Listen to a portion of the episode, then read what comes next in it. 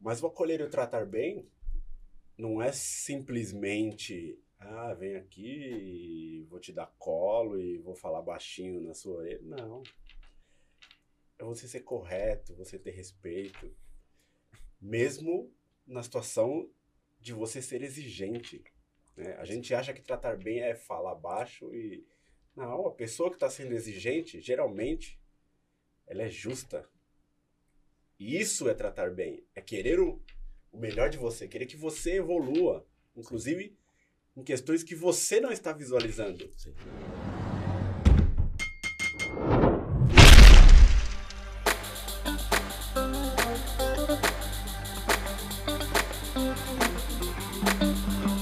Olá, sejam bem-vindos ao Podcom, o podcast que propõe a desconstrução da construção civil, peça por peça, para enxergar a conexão do todo. E hoje, uma das peças que nós vamos falar é sobre o lado humano dos profissionais recém-formados e chegando no mercado de trabalho. É, um salve para todos vocês. Eu sou o Carlos Gomes, o Dudu. Opa, o Carlão, estamos na área. Firmeza Ti. Salve, Douglas. Bebê. É isso aí. É... Todo profissional, né? É, recém-formado, chegando no mercado de trabalho, tem as questões, né? Não saber como se comportar, não saber como agir, não saber até como se vestir, né? Além da, da questão de você estar tá, tá cru ali na, na experiência, na sabedoria. E com é. isso acaba acontecendo muitas situações engraçadas, né? Eu acho que isso aí é pra Muitos mim, bicos. pessoal. Eu acho que é pra mim essa pergunta. lascou, lascou, lascou. É história. Falei pros caras, não pergunta, vai perguntar. Vou ter que contar. É isso aí, segue. É, vou seguir então, né, cara? É... Puta, mano, eu passei uma vergonha fodida, mas vamos lá. Faz parte, né, mano? É conselho de mãe, mas tá bom. É... Puta, primeiro dia de emprego na, na construtora. Aí, aí tem aquele padrão, né? A mãe chega pro filho e fala: Ô filho, vai de social, né? Vai de sapatinho social tal, né? Primeira impressão é que fica. Eu falei, não, mas demorou, né, mano? Vou chegar no, no estilo, né, na obra, né, mano? O meu primeiro dia, mano, vou chegar. Engenheiro. Né? Daquele jeito, né, mano? Né? Representando. Oxi, cara... mano, calça social, sapato social, cinto aqui, ó. Camisetinha chique, chique confortável. Aí, mano, partiu obra lá pra Cajamar, mano. Puta que pariu. Quando eu cheguei lá, velho um monte de barro, mano. Os caras no container. Eu falei, mano, que porra é essa de container? Onde que é o escritório aqui, mano? Aí eu comecei meio perdido assim, mano. Os caras falaram, e aqui? Entrei nos três containers. Eu falei, caralho, velho, mano. Beleza, né, mano? Aí vem o engenheiro lá da obra lá. Engenheiro pareceu um bicheiro, né? Aquela camisetinha meio aberta aqui, né? Pá, vindo fumando um cigarrinho assim. Falei, caralho, mano. Ele chegou, você que é o Denner? Falei, é, mano, vim, sou o Denner, né? Novo, novo auxiliar de engenharia, né? Vim pra, pra ajudar vocês na obra aí. Aí ele me mediu, olhou assim e falou, mano, e essa sapatilha aí no seu pé, mano? Tira a sapatilha, mano. Vai colocar um sapato de homem. Eu falei, o que que é isso, mano? Cheguei aqui apresentado, pá na obra. Eu falei, mano, sapatilha? Eu falei, mano, tá me tirando. Sapatilha? Tá, o primeiro sapatilha dia tá me tirando, caralho. Eu falei, mano, tá me tirando. Eu pensando aqui, mano, esse cara tá me tirando, velho. Não é possível, mano. Aí dava eu pegar a bota de aço, né? Aí eu entro na obra como? Com a bota de aço e todo social. Puta, aí quando os peão começou a me ver, eu falei, fudeu, mano. Aí é uma zoeira atrás da outra, mano. Mas é brincadeiras à parte, né? A gente. É, é aquilo lá, né? O, o, primeiro dia, né? A gente quer ter, deixar essa, essa aparência, né? Essa primeira aparência, mas. Porra, mano, é. É o primeiro contato com obra, a gente não tem o conhecimento, a gente não sabe como que é, né? Então a gente fica tem o nervosismo, tem tudo isso, né, mano? É o primeiro emprego. Aí, mas de, depois daí, mano, aí meti a polo, calça jeans e vamos embora. O que, que você recomenda, Denner? Pra quem tá entrando no mercado, principalmente na tua profissão. Vai de sapatilha? Puta, cara, é não? foda, mano. Mas sabe o que é foda? Porque se você for pra obra, é um vestimento. Mas se você for pro escritório, é outro vestimento, entendeu? É. E aí, na minha cabeça, era escritório, mano. Aí os caras falaram, não, você vai pra obra. falei, mas a obra é em Cajamar, mano. Como que eu vou chegar em Cajamar? Ele, não, você vai comigo. Eu falei, ah, com, com o Reinaldo, se eu não me engano, na época. Eu falei, ah, demorou, vou com você. Aí cheguei lá, mano, perdido total. Falei, mano, o que que eu tô fazendo aqui com essa roupa, mano? Falei, Nada a ver, mano. Os caras chegando com enxada aqui, com barro, e eu todo. Tá parecendo um, um advogado chegando lá. Eu falei, mano, não sou advogado, cara, eu sou engenheiro. Mas é foda, mano. Faz parte, faz parte. Isso deve ser muito comum, né? É, o caos todo mundo tem, né? Vou começar a contar meus causos aqui. Ah, cada um, cada um. Não, cara, mas é assim, essa pegada de primeiro trabalho é complicada, É, né? E assim, quando. Eu lembro que lá atrás, lá não tinha condição nenhuma, né? Então eu vou falar até o nome de algumas pessoas que mal sabem Solta na elas. roda, solta na roda. Mal sabe, mal, sabe elas que eu tive utilizado as ferramentas meio aqui emprestadas Momento mesa redonda agora, hein, mano? Mesa redonda. para poder se apresentar um pouco melhor, né? Então é assim, é lá atrás a, a famosa, nossa amada, idolatrada tia Antônia, é, ela arranjou um trabalho para mim, assim, o primeiro trabalho, digamos assim, registrado que eu tive, né? Eu vou contar o caso dos não registrados, que são os piores. Mas o primeiro registrado que eu tive, trabalhar de vendas de máquina copiadora, cara. Uma marca chamada Minolta. Nem é do meu tempo, hein, rapaziada. Eu tô fora, hein? Copiadora, nem, né? nem do meu. nem do meu. E aí a marca era uma marca japonesa, né? Então, pô, você precisava fazer uma apresentação, porque a gente ia fazer o treinamento, pra fazer uma apresentação. Teve a questão da vestimenta. Gente, né? Pouca condição, condição econômica para ter as coisas, né? Aí você vai pegando um pouquinho de cada um. Mas só que o detalhe, né? Eu sou alto Nossa senhora. e pesava acho que uns 50 quilos menos. É, o Douglas deve lembrar lá na Ave minha infância que eu pesava lá meus 60 e poucos quilos. Se bater uma cara de- ventania, o bichão some. Rapaz, só tinha cabeça. É, com cara de 1,85m. Parecia um parecia funko, um- né? tinha Vou fazer um funko, um funko do Carlão, É, ficar... Parecia aqueles bonequinhos, né? né? Antigamente do, tinha aqueles dos bonequinhos. anos sabe? 90 lá do futebol, né? Os mini crack. É, os mini crackers. Ai, cara. Mas você vai pegando o agregado de cada um, né? Só que tem um detalhe: a calça fica curta, a camisa fica grande. E antigamente, né? Pra quem vai lembrar, quem é um pouquinho mais das antigas, né?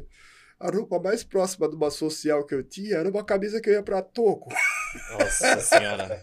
É. Aqui só pra relembrar, a Quem gente é que é da Zona lembrar. Leste, lá da Vila Matilde, já curtiu bastante a toco, né, meu? Né? Verdade. Porra, então, caramba, pô. Era uma camisa, aquelas camisa antigamente estampada que tinha.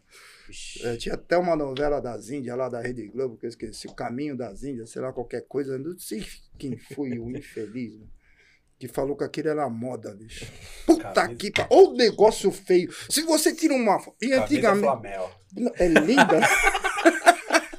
O alquimista. Camisa Flamel. Golinha, golinha redonda. Negócio feio da peia, é bom. Então a coisa mais próxima do social era aquilo, uma camisa estampada, um azul junto com dourado, sabe? Com, sei lá, se era flor, porra toda lá. Tem que chamar atenção. Tem que chamar atenção. Não, tinha que chegar, né? Mas eu não sabia, né? Eu não sabia. Você queria se apresentar bem, né? Treinamento, né? Pô, a calça já tava curta. né? A camisa florida, né? Sei lá, florida, estampada, né? O tio Joel. Vamos pro guarda-roupa do tio Joel. Eita, tio nossa. Joel tinha lá uma gravata de crochê.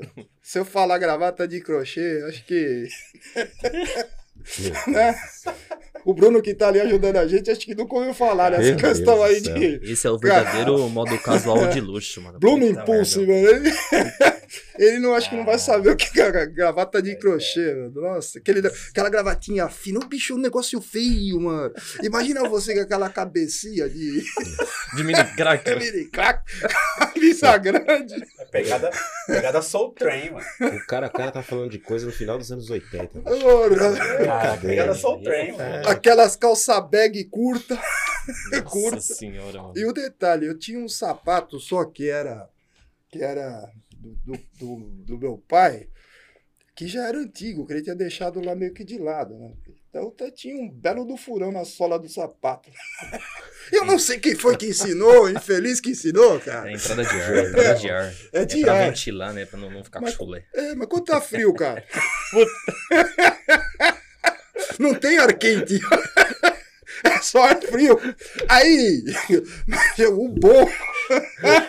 Não, o bom é que você sempre arranja uma alternativa, né? Sim, aquele papelão embaixo da cola. Ê, Dudu é das antigas, mano. Papelão jornal, né? Não, mas É, e se papelão chover, jornal. mano? E se, Se chover? chover, molhou, lascou-se, Puta, né? Aí vai tudo a meia, molha esfarelando o pé. tudo, né? É, né? Aí você dá dois nós assim, pega um fio, né? Joga no fio.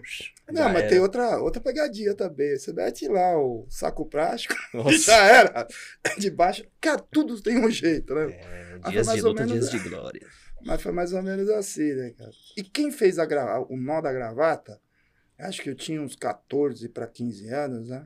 Naquela época, com 14, 15 anos, eu já estava atrasado para o começo de trabalho oficial. Sim, sim. Não os não oficiais, né? né? A gente teve aí a profissão de office boy, que antigamente o cara com 12, 13, 14 anos já estava na rua, com a pastinha correndo atrás, fazendo o seu trampo de boy, né? É isso aí. Aí fui trabalhar de venda de máquina copiadora, treinamento, e para dar um nó na gravata. Foi num horário que não tinha ninguém lá em casa, né? Ninguém que eu diga assim do, do- dos homens, né? Falei, porra, antigamente também não tinha uma coisinha bonita, né? YouTube, internet.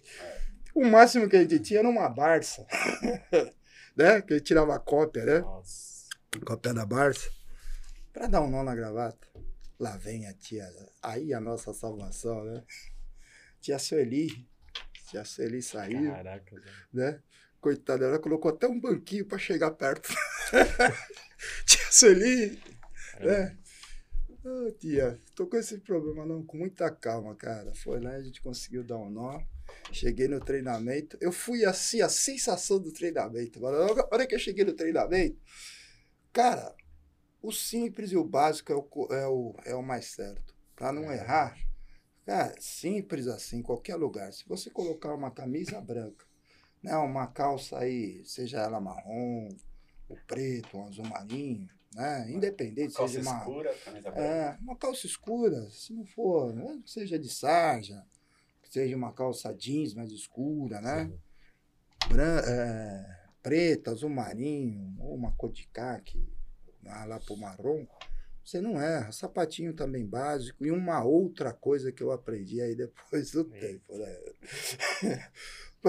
né?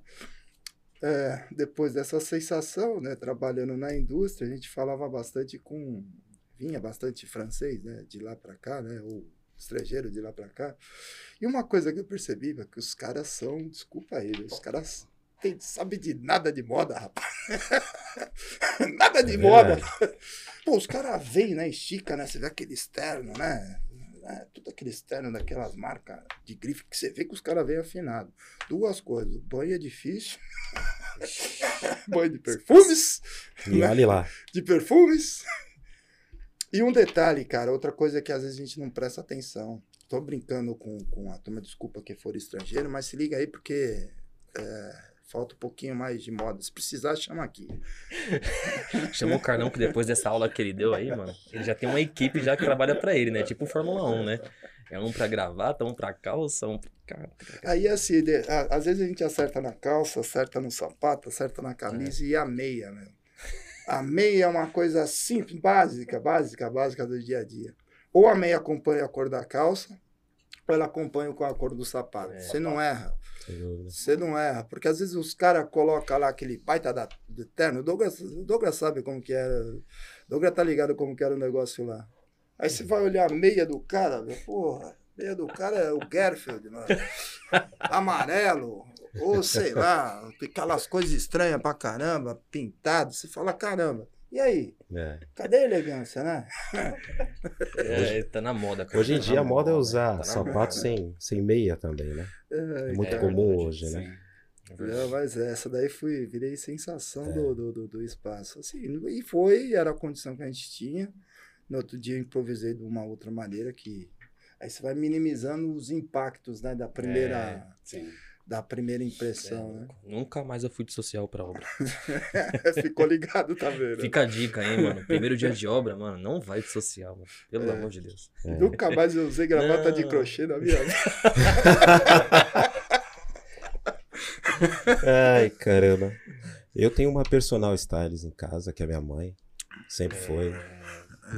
Dona Sueli é braba, hein? Dona Sueli é braba. Minha mãe começou como costureira, então é, tem bons hábitos, né? A gente também não tinha condição, mas tinha os primos, né? Os mais velhos que sempre passavam roupa de um pro outro, iam ganhando condição. O próprio Carlos aí é um exemplo, Marcos, irmão dele. Então sempre tinha aquele conserto básico, né? E assim, é, neste ponto, assim, eu nunca tive problema porque minha mãe sempre dava o seu jeitinho, então chegava até que bem, e inclusive era motivo de zoeira no trabalho. Aí, chegou o negão aí, todo, todo cheio de, de moda, todo pá, que que é isso aí? Combinadinho. Todo combinadinho, a mamãe que, Mamãe que que vestiu ele. É, e pior que é verdade, tem cara. essa zoeira, E aí né? você fala da meia, tem uma coisa, cara, que até é constrangedor, mas é engraçado, chega a ser engraçado. Minha mãe, ela sempre foi muito assim, olha a cueca que você tá vestido. Tem que ter sempre uma cueca nova, porque você não sabe o que pode acontecer na rua. Se, você sofreu um acidente, aí vão tirar sua roupa, aí você tá com a cueca furada. Pô, que que é isso, é, mano? cara. Vai puta, falar é, que eu sou sua mãe? Eu não sou sua mãe, não, né? é, não, vai fazer eu passar. É, faça vergonha. Então, assim, tem essas coisas, né? É, mas eu acho que é, essa impressão, a primeira impressão, muitas vezes é a que fica mesmo. É. né? Acho que é, é- é importante, né? Mesmo, como o Carlos disse, o simples, você fazer o simples, eu acho que é uma maneira assim, limpo, né? Bem clean. é, humilde, mas sem querer também chamar muita atenção. Eu acho que você chegando assim já, já, já com certeza você vai conquistar alguns pontos aí. Cabelo bem arrumado. Cabelo na feita. régua. né? Então, é, assim, Mas você tocou num ponto que é interessante, porque assim. Todos têm as histórias engraçadas, né? Mas tem uma questão que é ainda mais profunda. Porque geralmente você chegando no primeiro emprego, você não sabe como se comportar, você não sabe como agir, mas você ainda nem sabe quem você é de verdade, velho. sim, É. Você ainda nem descobriu, nem fez todas as descobertas. Então, assim, até por isso que eu acredito que a gente se deixa levar muito pelos exemplos, pelo que dizem. Sim. E aí a gente acaba exagerando para um lado ou para o outro, tentando sempre acertar, porque sim, além de não ter tanta referência, a gente nem sabe ainda quem que a gente é, velho. sim, O que, que eu gosto de verdade, meu. Peraí, Isso como que eu- quem, quem que eu sou? Eu tenho segurança de quem eu sou para mim me preocupar só com o lado profissional que eu vou fazer? Não tenho ainda, velho. né? Então ainda é, é ainda mais difícil, né? Mas eu acredito que assim, esses micos, né, que a gente paga, eu acho que são importantes, Sim, Sim. porque eles criam conexão. E, e, claro, meu, isso aí vai virar uma zoeira, e aí a zoeira, meu, você já tá indo pro lado pessoal, então você já vai criar mais conexões. Tem, claro, você vai ter vergonha de algumas coisas, mas isso vai te ajudar a fazer amizade, vai te Faz ajudar. parte, faz parte, né? Faz parte Então passar por é- isso. com certeza. Você se sente tá- incluído, né? O Dudu tá falando de uma coisa, mano, que é um, é um negócio muito, muito legal e pra gente entender também, né? A gente, nós somos as pessoas em construção. E construção de maneira, digamos, constante ao longo da vida da gente. Ah, não é porque que você ficou um pouco mais. tem mais idade, tem mais experiência, você não está construindo novos passos, novos aprendizados É. Consigo mesmo, com o mundo, seja lá o que for, né? Você vai se adaptando a isso. Mas quando você tá lá naquele processo de primeiro, primeiro trampo mesmo, que você tá começando, que você ainda não não consegue se identificar, né, com com o lugar, com o espaço, com as pessoas, né, um monte de coisa diferente. Com É. você mesmo. É, você sai de uma zona de conforto que é ali, meu. Você tá num Sim. ambiente que é, sei lá, ambiente dos, da, da sua família, ambiente do seu grupo de amigos, ambiente do grupo de escola, que você já tá acostumado, tá naquela zona de conforto. E de repente você vai para um, pra uma zona de guerra, cara. E eu, É. eu falo assim, fazendo uma certa conotação para a vida real, não deixa de ser uma zona de guerra, né? Que aí você tem, entre aspas, um batalhão do lado de lá, que são os concorrentes, você tem um batalhão do lado de cá, que são os outros concorrentes, que tá ali também, olhando para você, né? Vendo qual é que é, se você tá bem, se não tá bem, se você tá se adaptando. Você tem lá os seus comandantes, né? E aí a gente tem uma, uma certa tendência, assim, né, cara? Porque é. Bicho, você vai muito para aquele negócio da liderança, né, meu? E aí eu acho que vale muito daquilo que você tem de valor, que você recebe lá atrás. Primeiro valor, os valores que a gente recebe da nossa família, dos nossos pais. Segundo valor que a gente valores que a gente recebe do ambiente que a gente está. Seja ele, nós aqui tivemos a oportunidade de sermos criança, de estar num, no meio da rua, no meio, né, se convivendo com outras pessoas, tendo interação com outras pessoas, você vai construindo valores, né? Sim. Pô, na escola você tem outros valores também, né? Outro tipo de educação, mas você vai formando o seu, a sua personalidade. Seu caráter não, cara. Seu caráter nasce com você, aí é difícil de mudar. Mas a personalidade você vai modulando, né? Aí você chega no, tra- no trabalho, né? Tudo aquilo que eu construí, aí é aquilo da desconstrução. Porque, de repente, tudo aquele modelo que, para mim, aquele valor é importante pra caramba, pro teu colega de, de trabalho, às vezes não é. Sim. Entendeu? E a, ou às vezes é, é de uma maneira diferente. Aí você se depara numa situação que eu acho que é comum para todo mundo, é as lideranças, né? A gente escuta falar muito de liderança e a gente vai formando essa liderança ou submissão ao longo das nossas vidas até chegar no ambiente de trabalho, que é uma característica da personalidade que, que a gente tem. Pô, aí você chega num ambiente de trabalho, nesse, nessa zona de desconforto e numa zona de guerra. Né?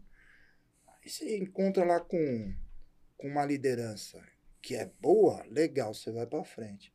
Mas às vezes você encontra aquela liderança que não é legal, mano. Exatamente. Eu vou lembrar para vocês assim, o meu primeiro trampo de, de, de, de, de office boy, lá para meus 15 anos. Se o Barbante estiver me escutando aí, também agradecendo o Barbante. Alô, Barbante. É. Porra, que ele me conseguiu aí numa corretora de seguros. Pô, bicho, cheguei no primeiro trampo lá do, do, do de office boy. Primeira coisa, mano. Vamos tirar debutante. Aí chegou o debutante, 15 aninho, novo. Então é o É. seguinte, é o novo, novinho. Vai, Vai lá na sala vai do pra almoço máquina. xerifado. Não, vai lá pra sala do almoço vai xerifado, pra mano. máquina de tirar diferença. É, vai lá. Comprar Pô. carbono em pó. Pega, pega, pega um cafezinho ali pra mim, faz favor ali, ó. Já pega a impressão ali também. Não, os caras não eram bonzinhos, não, cara. Ó, entra ali na sala do almoço xerifado. Entrei, ó. Pega um documento lá no almoço xerifado, ó. Peguei. Luz apagada. Luz apagada, meu amigo. Passa no, no, no corredor. Eu não sei de onde que veio tanta porrada, tanto tapa. Nossa senhora. E não sei quem bateu também, mas dei um chute. Aqui. Mas até aí, meu amigo. Na porta tava o chefe, né? O encarregado. Olha como que era o negócio, tava encarregado. Quando o barulho acabou, ele abriu a, a porta, né? Tá tudo bem aí? Eu quase morrendo, tá. E os caras falando, se falar alguma coisa, morre. se falar alguma coisa, morre. Porra, meu, porra, meu. O cara queimou a essência ao contrário. Porra. Douglas, tá Porra, colocando fogo meu. na bomba? né? É, eu tô comendo que tá estranho. Porra, mano. Tô vendo que tá estranho. Aí, Eu virei, virei. Ô, seu Douglas. Ô, seu Douglas. hoje já tem profissão já de É, acendedor, ele é o de acendedor incenso. do, de incêncio. Já foi O. Douglas tá É. estagiando, tá tudo certo. tá Faz parte, faz parte. Ó o vento. Eu falei pra você no início. Você tava esquecendo de alguém. Ai. Aí, porra, eu tô, tô, tô lá, tomei uma baita de, de, de- um monte de porrada, saí tudo torto e outra não bate na cara porque vai se aguentar. né? É, mano. E Bom. anti- é, antigamente tinha isso, né? Tipo xingar a mãe, né? Não xinga minha mãe, não, hein, mano? É. Xingar minha mãe. Fora os outros batizados que vocês colocaram aqui, aí você começa a observar as lideranças. E é o seguinte, lá tinham mais ou menos, acho que uns seis, sete boys. E assim, os boys, apesar de ser tudo a profissão, você tinha responsabilidade de maneira diferente, né? Então, as responsabilidades de maneira diferente foi as pessoas iam adquirindo à medida que, a, que a, os encarregados ou os chefes percebiam o comportamento de cada um. Aí você chega naquele ambiente, mano, você é novo. Apesar de ter um camarada que trabalhasse, que já trabalhasse lá um tempinho, você vai, você começa a observar, né? Pô, aquele cara era, trabalha desse jeito, ó, o papo daquele cara já é meio Sim. estranho, já tá indo um pouco longe daquilo que é de valor, do que são os meus valores que a gente foi construindo ao longo do tempo, né? E, pô, você vai observando. Mas, cara, em determinado momento os caras colocaram no canto aí, novinho, seguinte, mano, a parada nossa é aqui, né? Naquela época, mano, o esquema era os passes de ônibus. Quem é boy aqui sabe o que, que é isso. Não Hum. teve, quem não tinha condições vai saber o que eu tô falando. Então, e os ônibus, você tinha um cobrador e a porta abria-se do lado de trás, né? Mano. Então os caras já até sabiam, o motorista já sabia, todo mundo sabia, sabia como que era a condição do office boy, né? Cara, porta de trás, o cara entrou, você via lá uns 10 moleque, pô, desce da porta de trás pra não pagar a condução, os caras já sabiam já como que era. E o esquema era você fazer um itinerário, colocar mais paradas de ônibus para você ter mais passes. Pô.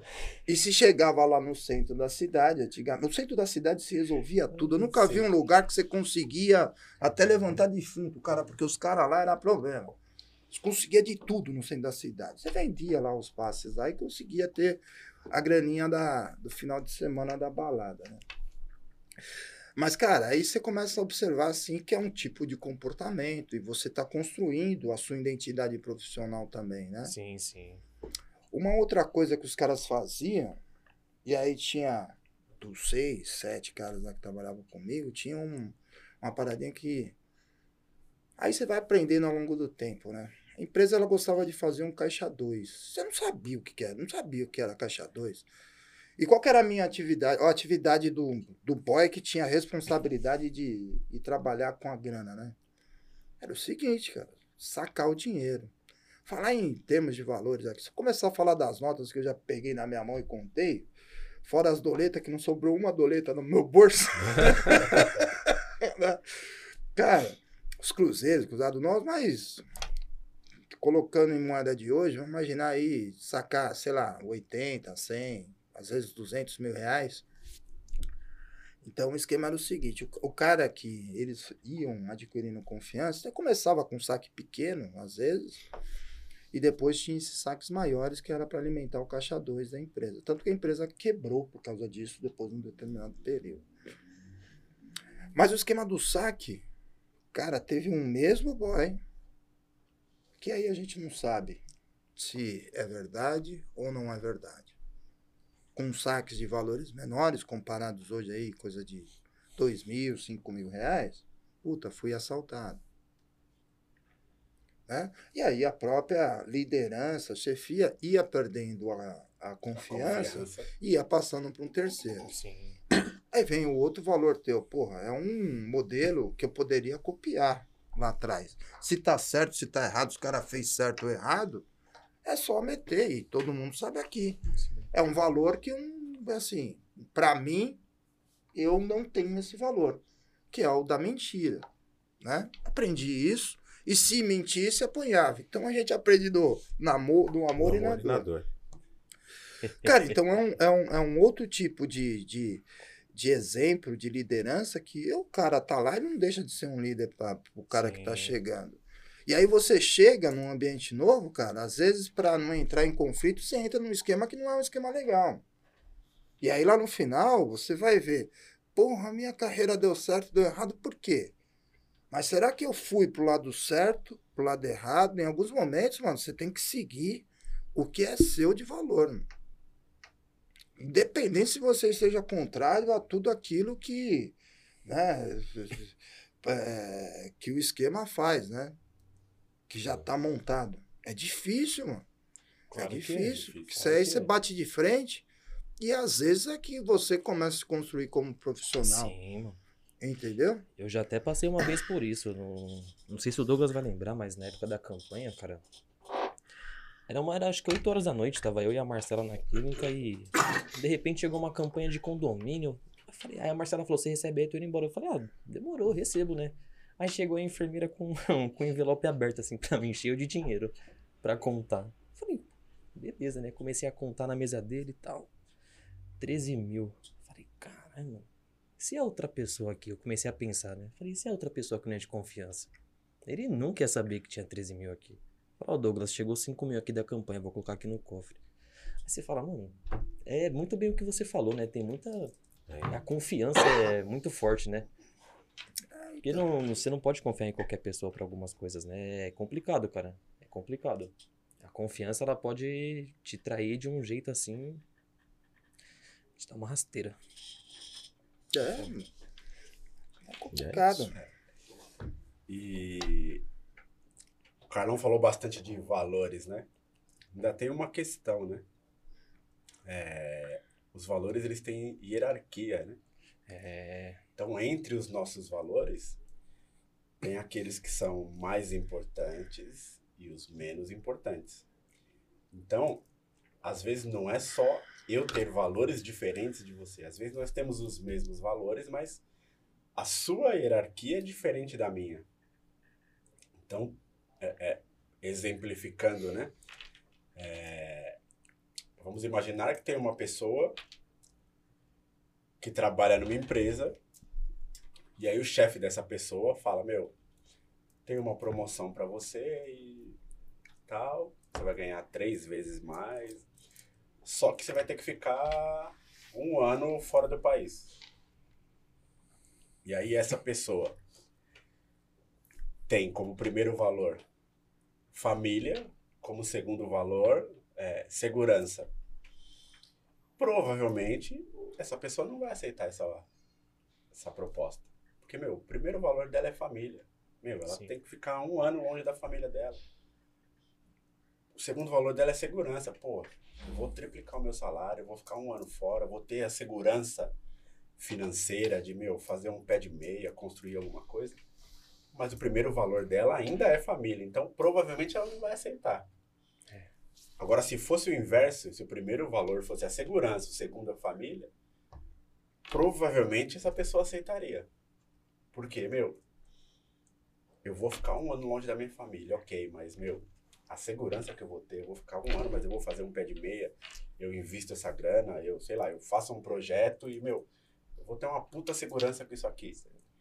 Então, é, além dessa hierarquia, todas as nossas escolhas, as nossas decisões e os nossos sentimentos estão fundamentados nos nossos valores. Sim. Então, assim, não é só a questão de a pessoa estar se construindo pessoalmente e profissionalmente e estar num ambiente competitivo onde tem N fatores, N pessoas com valores distintos. Tem também a hierarquia. E aí eu e você somos office boy e você fala assim, meu, mas isso aqui todo mundo faz, meu. Você chegou agora, aí, meu, todos os office boys faz esse itinerário aqui, fala que é um passe. Aí eu falo pra você, meu, mas eu vou estar mentindo, porque aqui dá pra gente ir a pé. Meu, mas faz isso aí, todo mundo faz. o tempo inteiro. Chegou agora e quer mudar a situação? Então ainda tem, tem isso, né? Nessa construção. Ainda tem a questão do quanto o ambiente te proporciona Sim. adversidades que te colocam em choque com você mesmo, que você ainda não está totalmente seguro e construído, e com o ambiente que você está. Então é, é bem mais complexo, né? Sim. E você tem aí a, a situação do momento, né?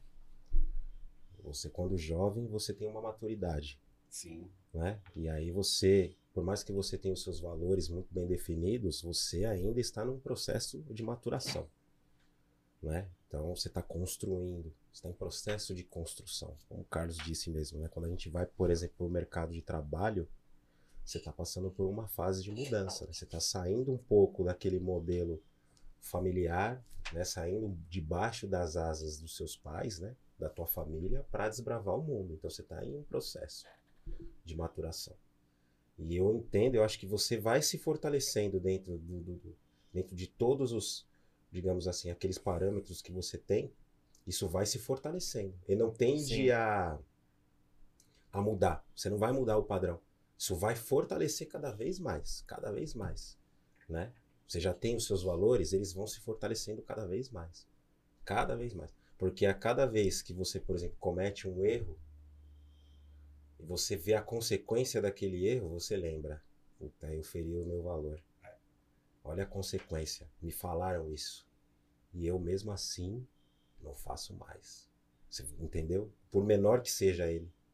Que às vezes, se você é ser humano, pode acontecer de você ter Sim. um desvio. né? Normal, normal. Como eu disse, às vezes é o momento, a situação, né? Mas você adquirindo maturidade, né, ficando mais velho, né, você acaba aprendendo a, a conduzir isso melhor, tomar decisões melhores, né, e, e, e seguindo e fortalecendo cada vez mais os seus valores. Tem uma parada que eu acho legal, a gente tá falando de valor, só pra gente fechar esse assunto. Esses valores também, o legal é que, ele, que eles mudam esta importância ao longo do tempo também. Eu vou dar um exemplo aqui meu, que um dos meus estágios foi no Banco Bamerindos, e eu tinha um grande parceiro lá, que trabalhava junto comigo no atendimento ao cliente no balcão, que era o Fabinho, os dois estagiários, né? Pô, o Fabinho também, se estiver me, me escutando, o Fábio, fiquei sabendo agora que ele é gerente. É, é que agora esses bancos vão comprando um ou outro aí, mas na época era do Real, não sei mais, agora deve estar Bradesco, não sei. Mas ele acabou virando gerente de agência, continuou na, né, na, no segmento. Cara, e, e, e assim, um dos valores, aquela questão de se apegar ao lugar, à família e essa coisa toda, na época era solteiro, né?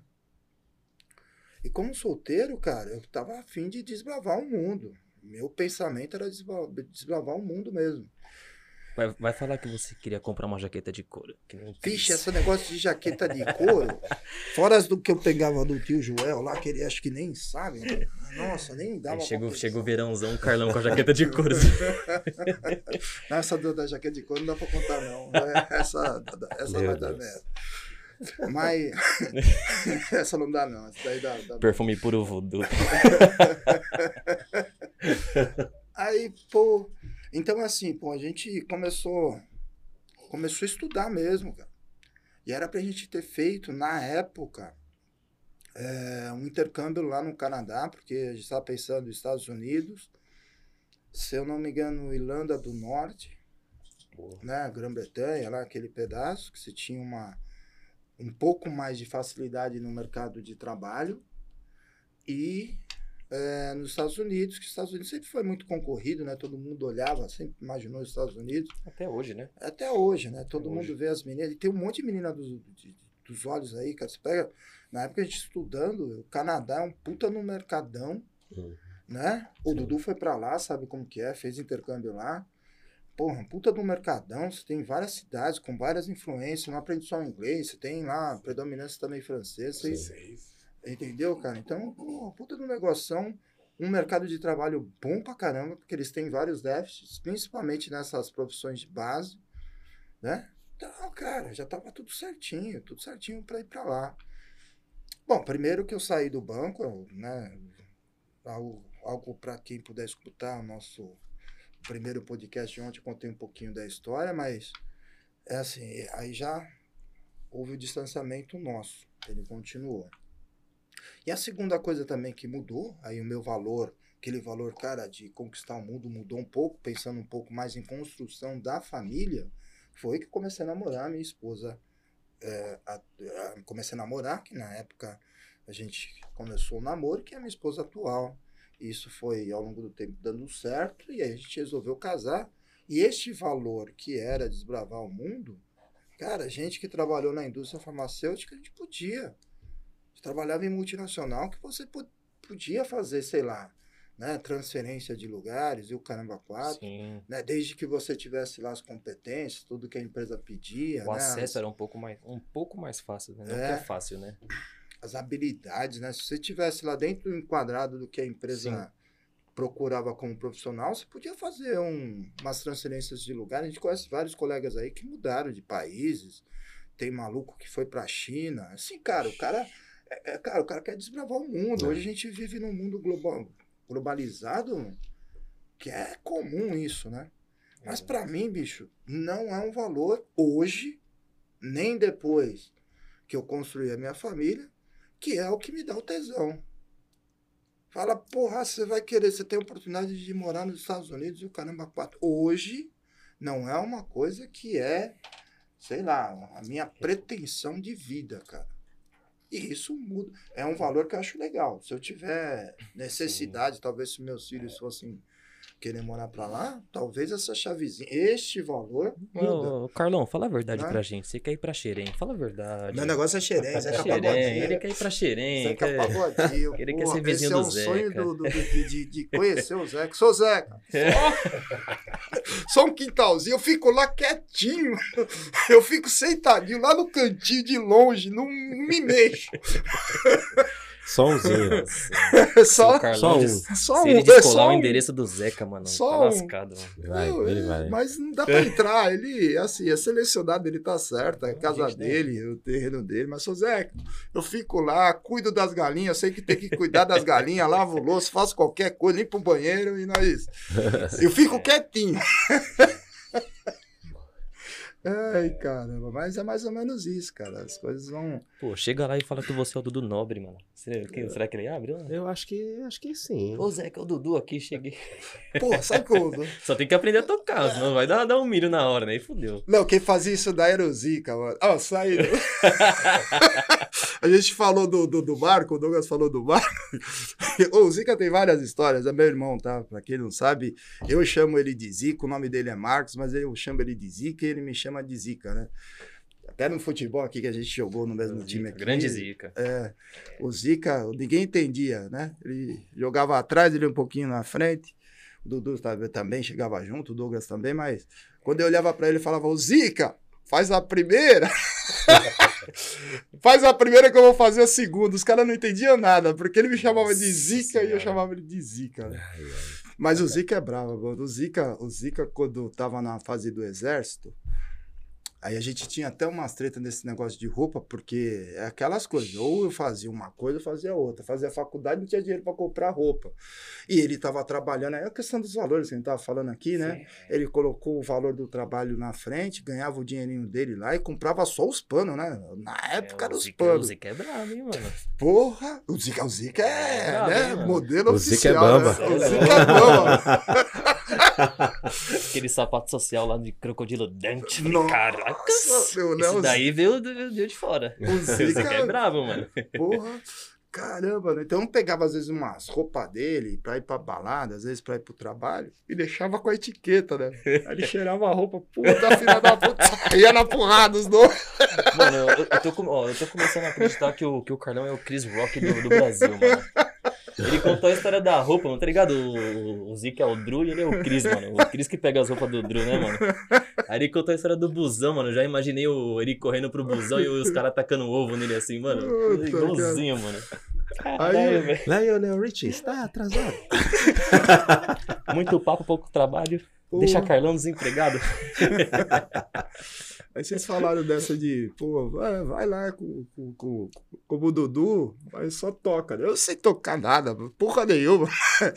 Tinha um monte de instrumento lá em casa. Mas o Zica era bamba, mano. O Zica era bamba. O que, que o Zica fazia?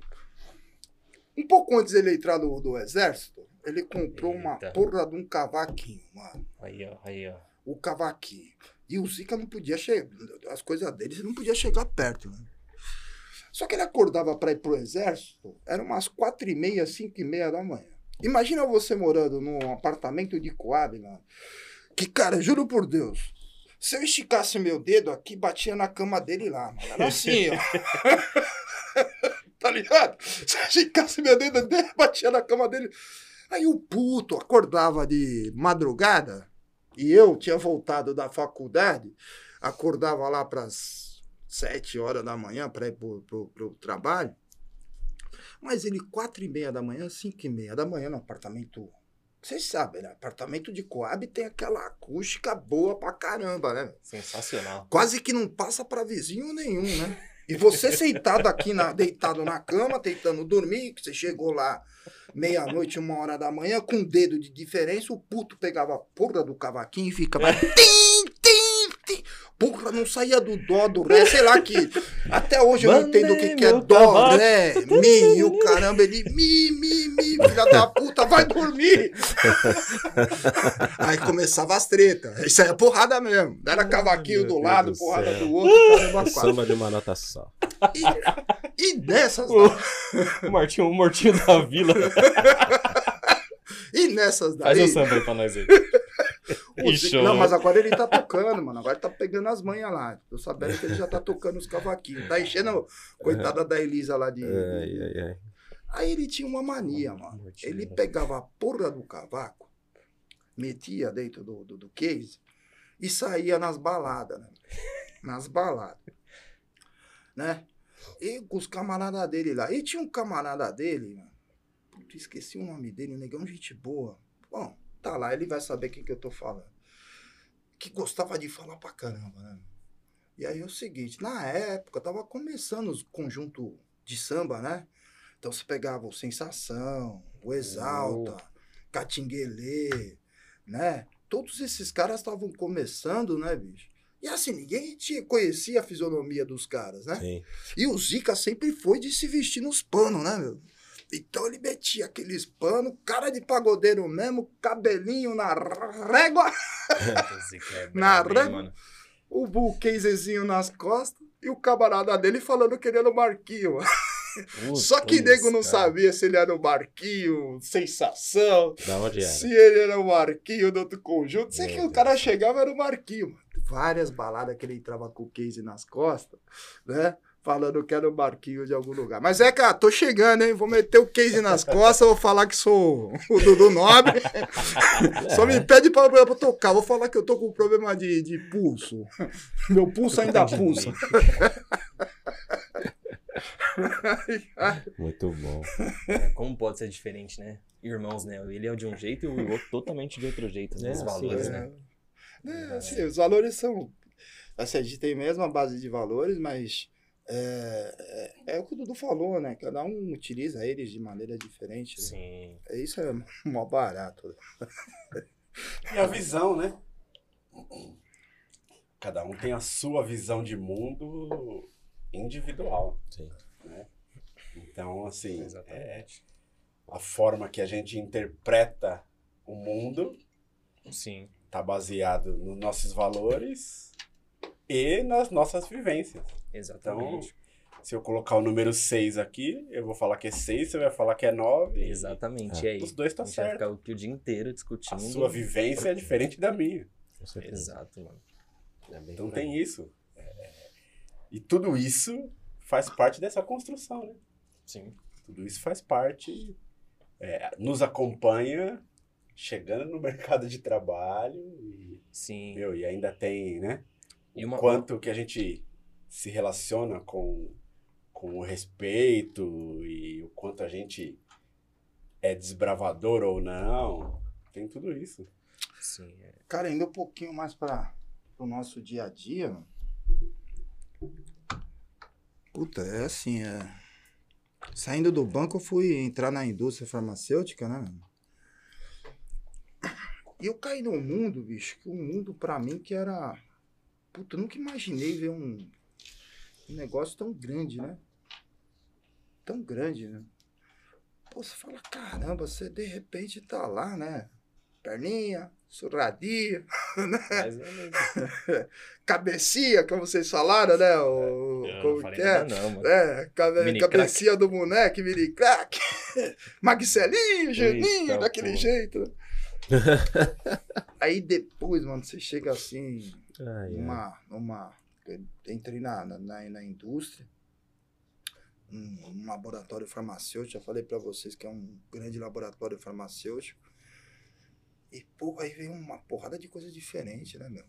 Primeira coisa, escutar língua diferente, né? Escutar pessoas, ver pessoas de outros países, Sim. né?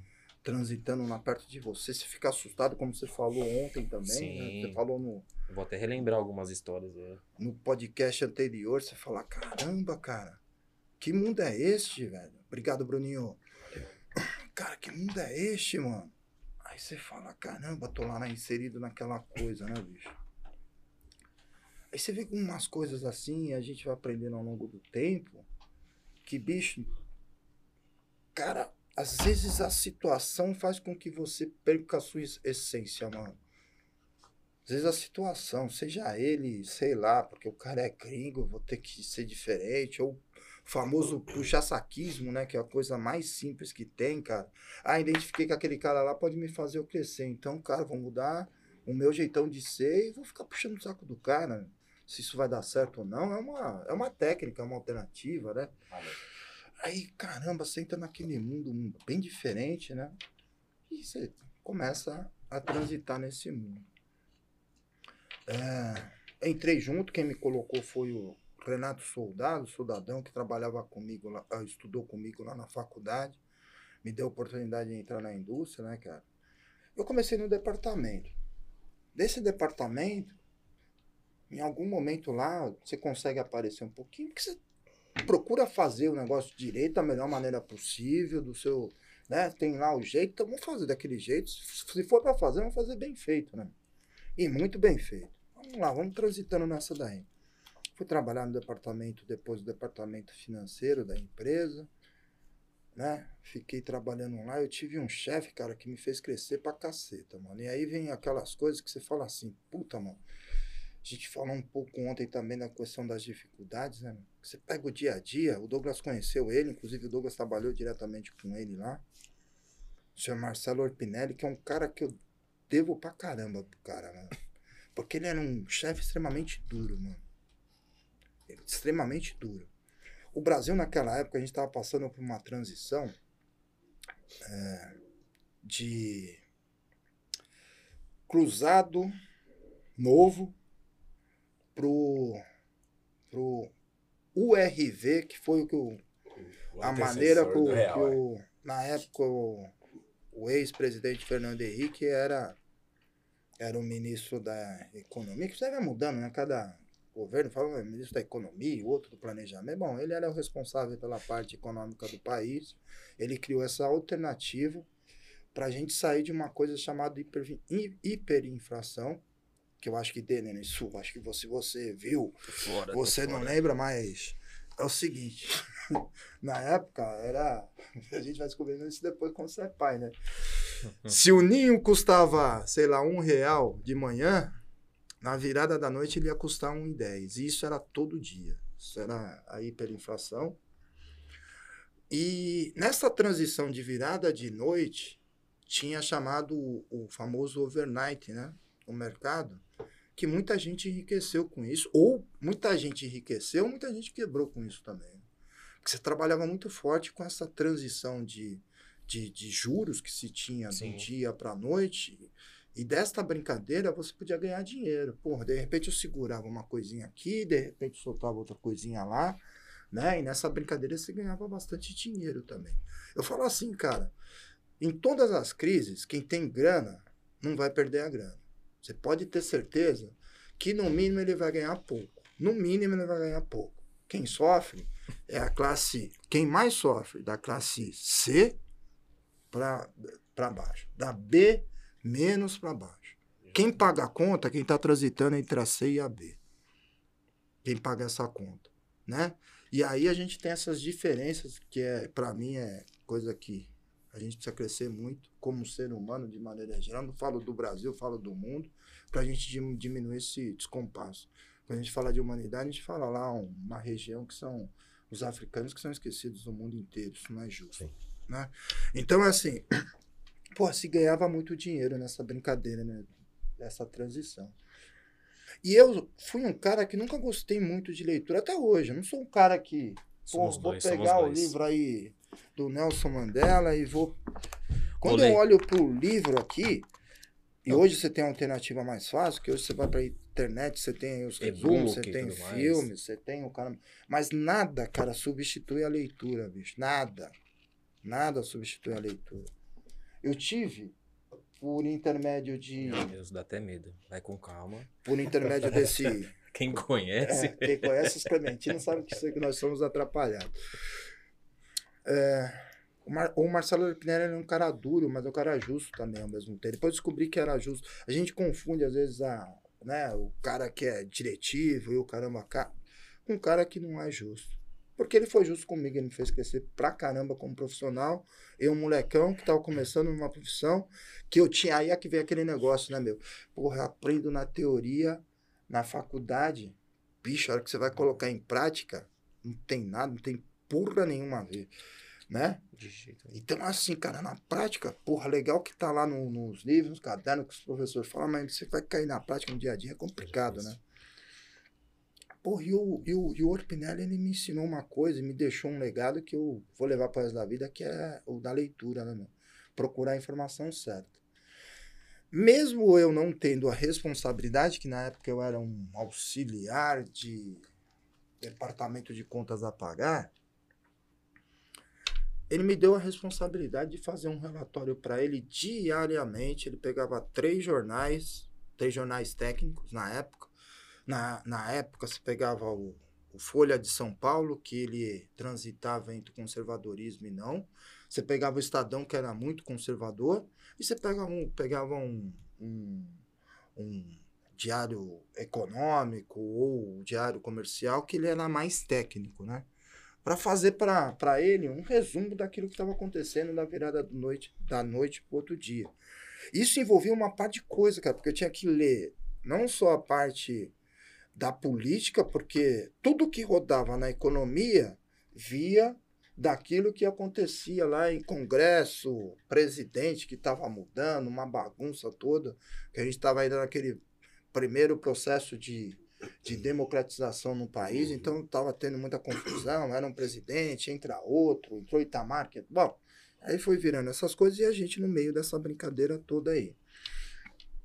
Puta, cara, isso me fez crescer pra caramba, bicho. Fez crescer pra caramba como, como pessoa e como profissional, né? Você fala, cara, pô, de repente o cara aqui, o cara era duro mesmo, chegava, porra, às vezes vinham uns berros lá, né, Carlão, pô, eu falei, puta, fudeu. E quando me chama de Carlos Eduardo ou Carlos Clementino, quando minha mãe me chamava, eu já sabia que tinha uma cintinha fininha que eu ia virar o Homem-Aranha. E eu não vou fazer spoiler nenhum. Espada de São Jorge. É, nossa senhora, então é assim, era bem complicado nesse sentido aí, quando, quando rolava as coisas, né? Mas às vezes você entra num ambiente profissional onde que você desenha aquilo que você acha que é ruim pra caramba, e naquele momento aquilo te sufoca de uma maneira, mas se você sair de dentro de você e olhar para você mesmo do lado no escopo lá para cima, você vai falar, porra, eu tô crescendo de alguma maneira. Seja ela como pessoa, até para identificar aquilo que eu tenho como raiz e minha essência, que eu não vou perder de jeito nenhum, certo? E, e para identificar também o que, que eu tô fazendo de certo ou errado. Porque às vezes o seu jeitão também, a sua essência, cara, não bate com, com a essência do cara. E aí você tem uns conflitos, né, meu? Entendeu? Aí fudeu de vez. Mas será que eu Sim. fazendo certo também? Será que eu também não posso dar uma recuada? Né? Não sei. Aí vai de cada um, cada tentar sair de dentro de si, olhar lá pra cima pra ver se tá fazendo certo ou errado. É, o, que eu Ah, acho, é. o que eu acho bacana é. Todos nós que já passamos por vários empregos, a gente sempre lembra de uma, no mínimo uma pessoa em cada emprego, né? E isso se refere a apenas duas palavras, né? Que é o tratar bem e o acolhimento, né? É, isso é o fundamental, né? Isso faz com que a gente sempre lembre de alguma pessoa por onde a gente já passou. Eu, por exemplo, já trabalhei no tribunal, Econstro Market e outras empresas, sempre tem aquela pessoa que te tratou bem, te acolheu, te ensinou, te corrigiu, e, e isso, cara, é, é fundamental pra gente crescer profissionalmente e até pessoalmente também, né? Alguma, alguns pontos, né? É, você tocou no ponto exato que eu ia tocar. Nós falamos muito, né, no nosso episódio anterior, que nós gravamos ontem, inclusive, que a principal proposta da OIO Reformas é o acolher e o tratar bem. Justamente. Mas o acolher e o tratar bem não é simplesmente, Ah, vem aqui, vou te dar colo e vou falar baixinho na sua orelha. Não. É você ser correto, você ter respeito. Mesmo na situação de você ser exigente. né? A gente acha que tratar bem é falar baixo e.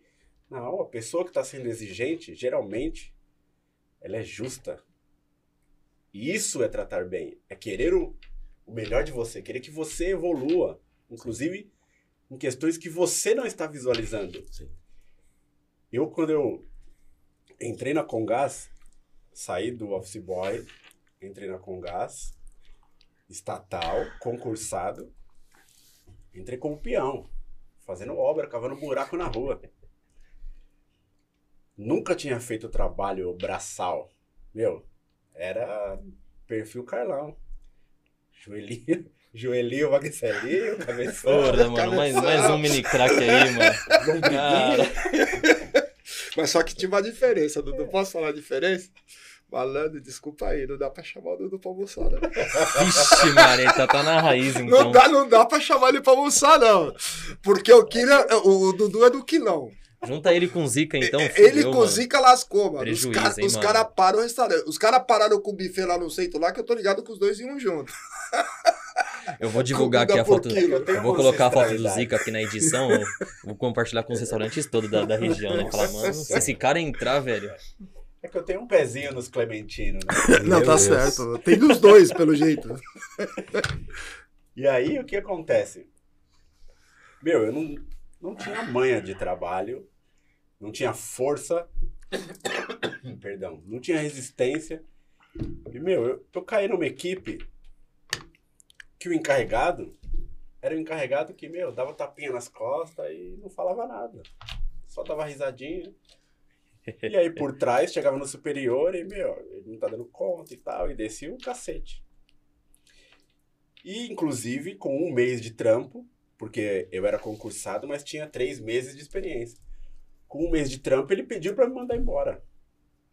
E não sei por que cargas d'água, em vez de me mandarem embora, decidiram trocar de equipe.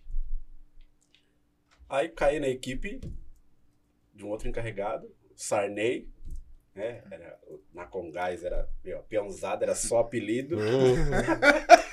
Era Tem Sarney, porque, meu, era igualzinho o ex-presidente, o bigodinho. Era igualzinho. E aí o Sarney tinha esse perfil. Ele era exigente. Ele não me deixava em paz o dia inteiro.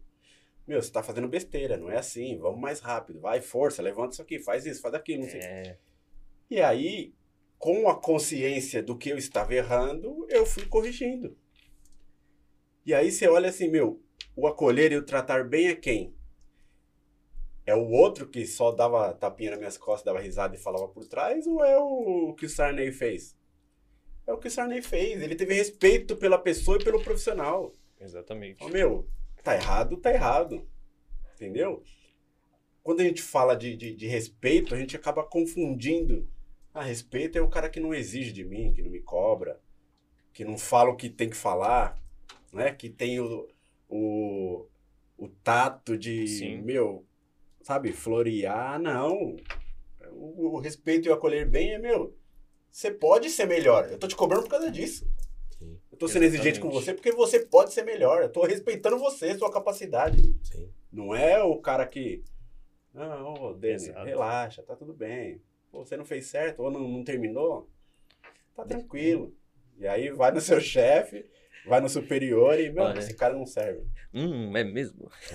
O que eu, Mas sobre é mesmo. isso que você está dizendo, que eu vejo hoje, é que as pessoas estão muito sensíveis, né?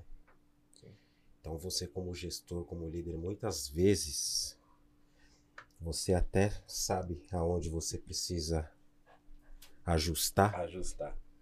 e você tem que ter muito tato. Tem que ter muito, você tem que ter muita paciência, muita resiliência também com o profissional, né? Porque a tendência muitas vezes é descartar. Ah, não tá indo da maneira que eu que eu espero, que às vezes não é a empresa, é o gestor. Sim. É o gestor. Eu acho que é. se confunde muito, a gente fala muito sobre isso. Quais são os valores da empresa?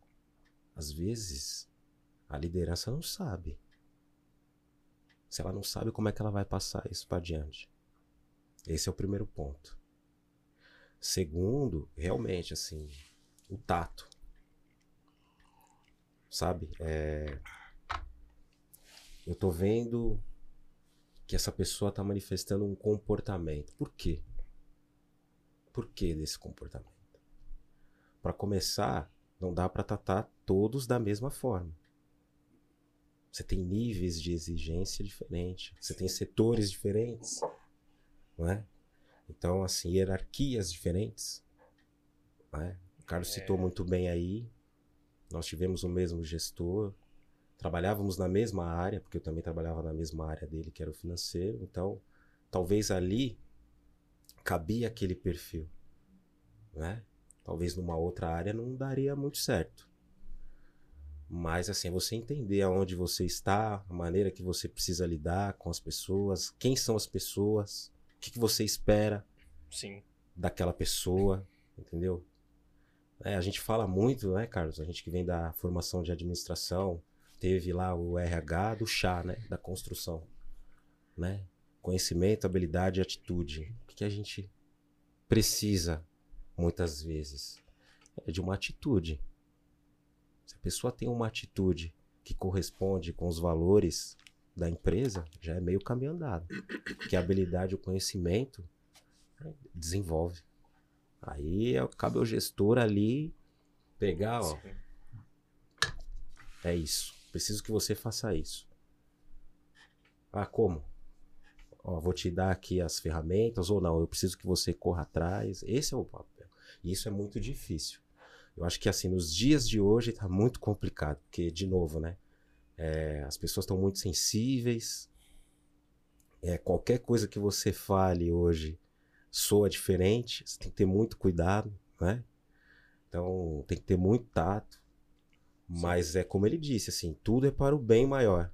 Se a pessoa tem esse entendimento hoje, ela vai ver que lá na frente o quanto aquilo Sim. representou para ela. É isso É. mesmo. Porque isso, isso faz com que você dê passos adiante, né? Muitas vezes. É muito importante isso. Então, assim, assim como ele também, eu tive essa grata experiência, né? Essa passagem e realmente, assim, foi muito importante. Essas pessoas que passam na vida da gente, assim, que fazem a gente aprender, muitas vezes a duras penas, né? São as mais importantes. Muitas vezes são as mais importantes. Isso é verdade mesmo. É verdade. Assim, cara, eu vou, vou acrescentar uma palavrinha agora diferente aqui. Serve muito pra minha área, mas eu acho que serve pra todas, na verdade, né? Que é a humi- humildade. Cara, se você acabou de se formar engenheiro, você vai trabalhar na obra. Isso não quer dizer que você é superior às pessoas que estão na parte da execução as pessoas que estão fazendo fundação, estrutura, instalação de drywall, seja lá o que for. Aqui a gente é tudo igual, tudo igual. E isso acontece muito nas obras, muito. Só porque a pessoa tem um diploma, ela trata com desrespeito a pessoa que não tem um diploma e um estudo. Mas aquela pessoa que está ali na parte da execução, ela tem conhecimento, habilidade e atitude. E se você não for humilde, quando você pisar na obra, se você não for humilde com aquelas pessoas que estão trabalhando lá porque elas não têm um diploma, um pedaço de papel, você não vai aprender nada, porque você vai aprender com eles. Eu falo muito isso pra todo mundo porque de- desde a minha primeira obra, graças a Deus eu sou muito, eu tenho muita humildade, isso é, isso vem de família. E eu sempre soube chegar nas pessoas, conversar. Porque quando eu cheguei na obra, eu aprendi muito mais com aquela pessoa que estava fazendo alguma escavação do que a pessoa que estava no escritório que não tinha tempo para me ensinar. E se eu não fosse humilde, você não ia conseguir ter esse conhecimento que as aquelas pessoas têm. Muitas das vezes aquelas pessoas já nascem com obra, já nascem no meio de uma obra, cara. Então, porra, mano, só porque eu tenho um pedaço de um, de um papel, quer dizer que eu sou superior, que eu vou, eu vou te olhar com, com o nariz empinado? Não, mano. É olho no olho, humildade, mano. pé no chão. Simples assim, mano. E assim, em qualquer setor, mano. Qualquer setor, qualquer, qualquer área. É o mais importante, assim, cara, a humildade. Meu primeiro dia de obra. Essa foi foda, mano. Primeiro dia de obra, cheguei lá, né? Tava com a sapatilha, né? Depois troquei, peguei a bota de aço, né? Tal. Fui pra obra, mano. Aí o pessoal começou a me apresentar lá, o mestre de obra, né? O Jurandir, o empreiteiro, o Carlos, tudo mais. Comecei a conhecer a rapaziada, né? Os cara, aí, mano, tô aqui conversando com o cara e os caras começam a gritar, ô, cadê o baiacu? Eu olhei e falei, mano, que baiacu, mano? E, porra, mano, uns apelidos, né? Falei, demorou, né? Comecei a andar pelo galpão. Aí quando eu chego lá, o baiacu tá escavando o, o chão lá, escavando a terra, mano. Aí, um baixinho, mano, com a barriga chega lá na Você frente. Assim, eu falei, mano, por quê, né? Mano, deve ser esse o baiacu, então. Não é possível, mano.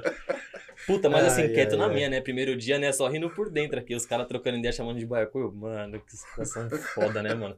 Aí os caras tava fazendo uma guarita, né? um- Aí começava subindo as paredes, né? Primeiro dia de obra, trocando ideia com o Carlos, né? O empreiteiro me apresentando lá e tudo mais. Aí, mano, os caras fazendo os muros assim, aí trocando ideia aqui com o Carlos, aí eu encostei no muro aqui, né, pra conversar com ele, mano. Quando eu encostei no muro, o muro começou a tombar. Mano, meu primeiro dia, eu Puta, mas. Puta, mano, os caras fazendo o muro assim, todo mundo me olhou assim, eu, mano, sem saber o que fazer, o muro já ficando torto. Mano, aí entra a humildade, né? Porra, cara, desculpa, mano, não sabia o que você tava fazendo no meu primeiro dia e tal. Mano, humildade, mano. Humildade. Entendeu?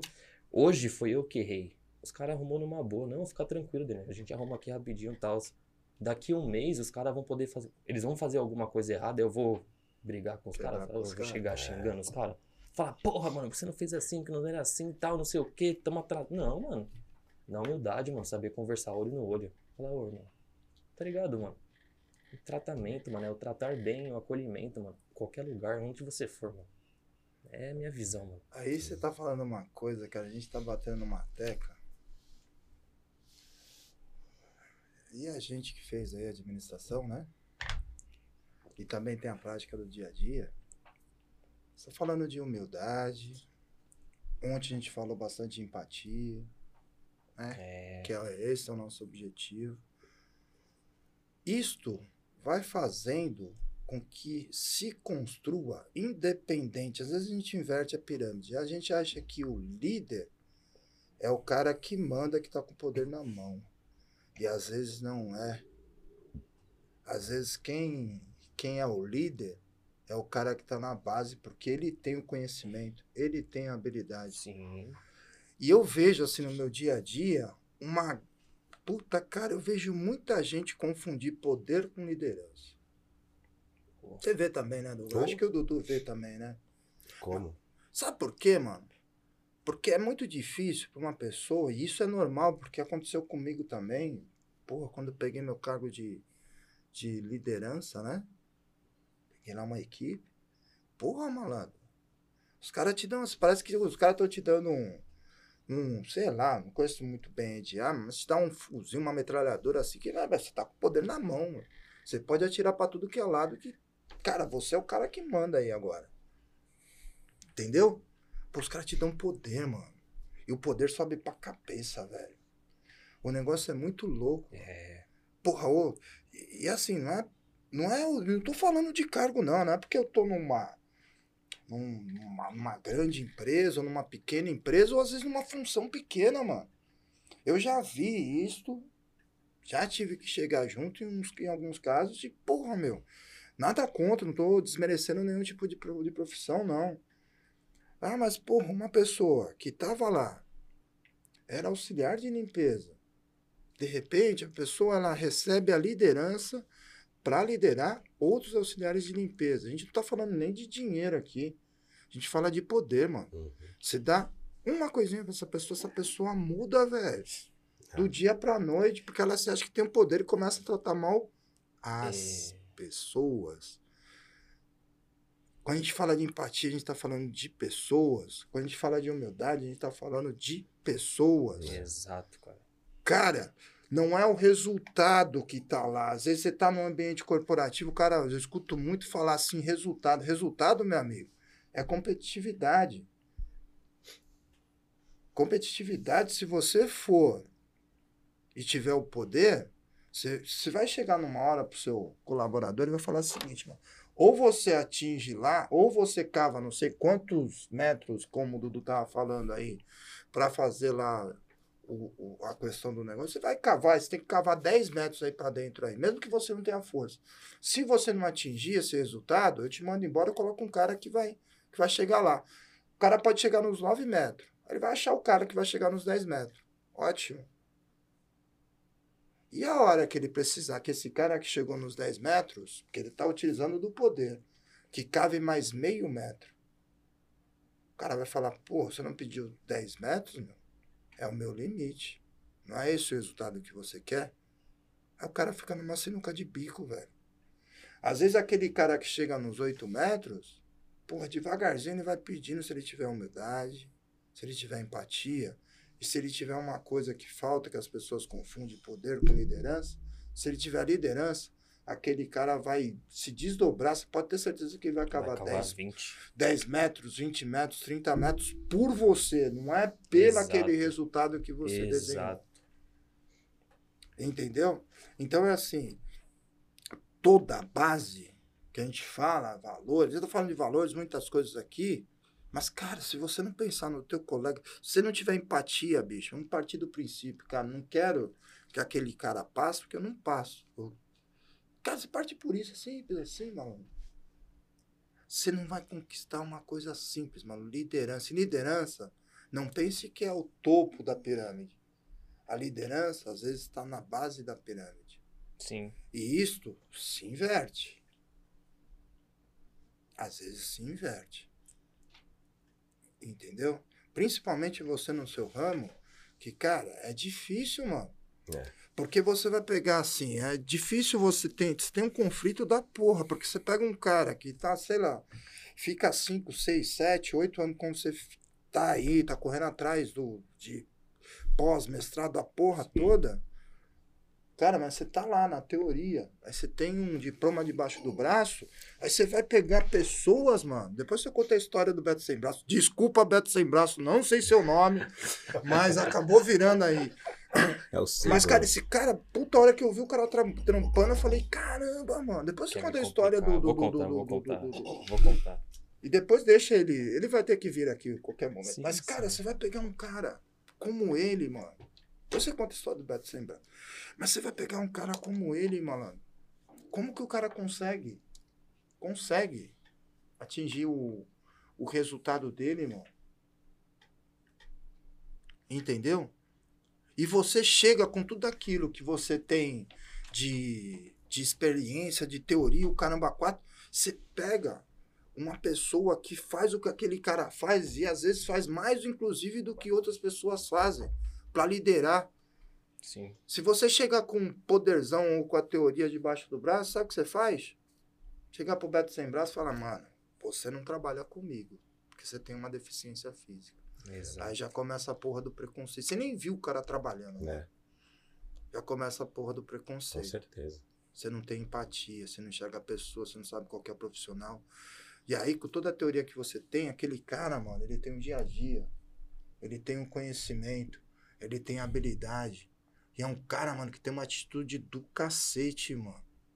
Sim. Quando você junta esses três bichos, malandro, é o puta do profissional. Você vai querer ensinar aquele cara a fazer aquilo do jeito que ele faz, com um braço só, mano. Tem uma motivação que às vezes a pessoa que tem os dois braços não tem. Não tem, mano. Exato. Não tem, mano. É. Cara, eu tô só. Deixa essa bola aqui, cara, pra você contar um pouquinho a história dele aí, que eu acho que é mais ou menos isso que a gente tá conversando Não, aí. cara, é... eu não, não conheço muito ele pessoalmente, né? Mas é. Fiz uma obra recentemente, né? E aí o pessoal tinha que fazer a parte da fundação, levantar uma laje e tudo mais. Coisa simples, né? Básico de, de, de construção. E aí, de- aí chegou o Borracha, ó os apelidos, já começa os apelidos, né?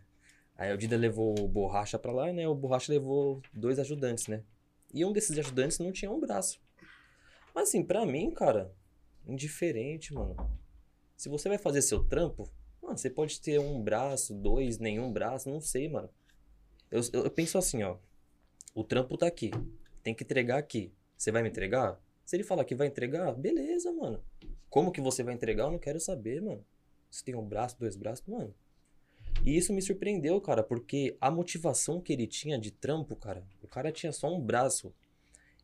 E ele fazia. Ele levantava um- umas paredes, fazia um chapisco um reboco igual eu nunca vi na minha vida, mano.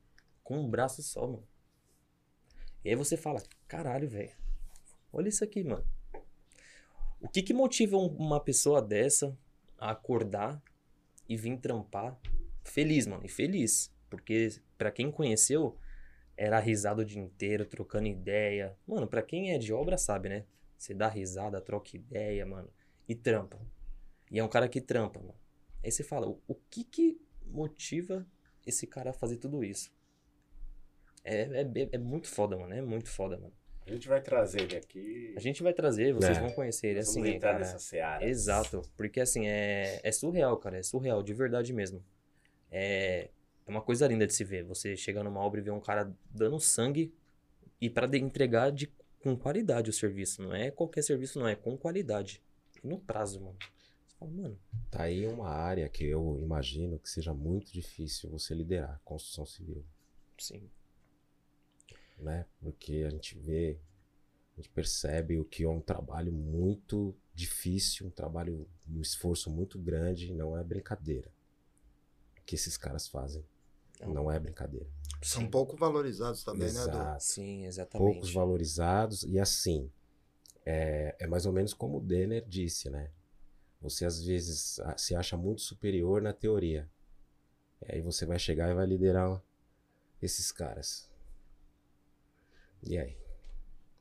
Os caras põem você no bolso muitas vezes. A vida toda ali naquela Entendeu? Naquele Então, e, assim- e vou te falar, se você não não for humilde, não souber trocar uma ideia com os caras, malandro, Você Perdeu. Você vai perder tanto dinheiro na sua obra, vai atrasar tanto que você nem vai saber, mano. Você nem É. vai saber, mano. Entendeu? Aí que tá o X da Sim. questão. E aí você pegar essa questão do acolhimento, a proposta. Você tem um cliente que tem uma expectativa, tem um sonho, né? Em contrapartida, você é o líder aqui e você precisa que a sua, né, os seus liderados transformem esse sonho em realidade. Nessas condições que a gente sabe muitas vezes, né? E a dificuldade da tradução, né? Exato. Que é Sim. outro, outro Exato. porém. Então você tem que trabalhar muito fortemente a expectativa das duas pontas. Tanto dos seus liderados quanto do teu cliente, né? Não é, não é um Exato. trabalho nada fácil. Né? E a gente vê isso, a gente percebe é, as dificuldades muitas vezes né? É, na prática. Para quem já teve reforma em casa ou já comprou um, imóvel do zero para reformar recentemente, né?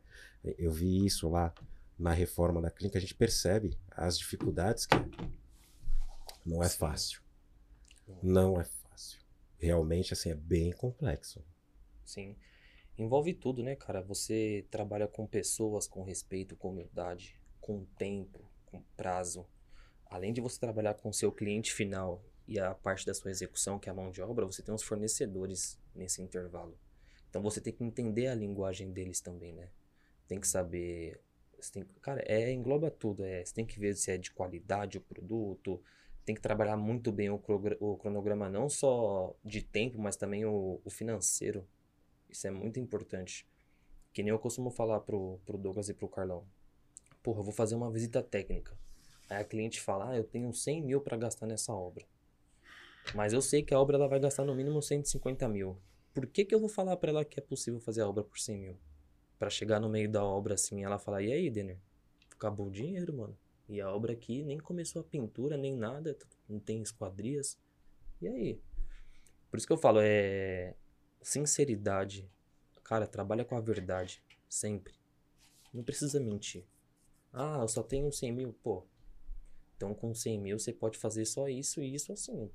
Tudo que você quer fazer hoje não dá pro seu budget, entendeu?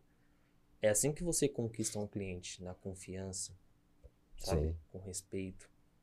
Você tá sendo verdadeiro com ela. Falar, eu quero fazer acontecer o seu sonho, mas eu não vou te iludir. Pra chegar no meio do caminho, virar um pesadelo. E isso acontece muito, né? Eu vou falar do lado como cliente, né? Que o lado do co- como cliente é o seguinte, é simples assim. Esse e aí eu acho que é o que a gente pretende fazer de diferente. É isso. É isso. Eu vou trazer isso daqui. Esta é a realidade.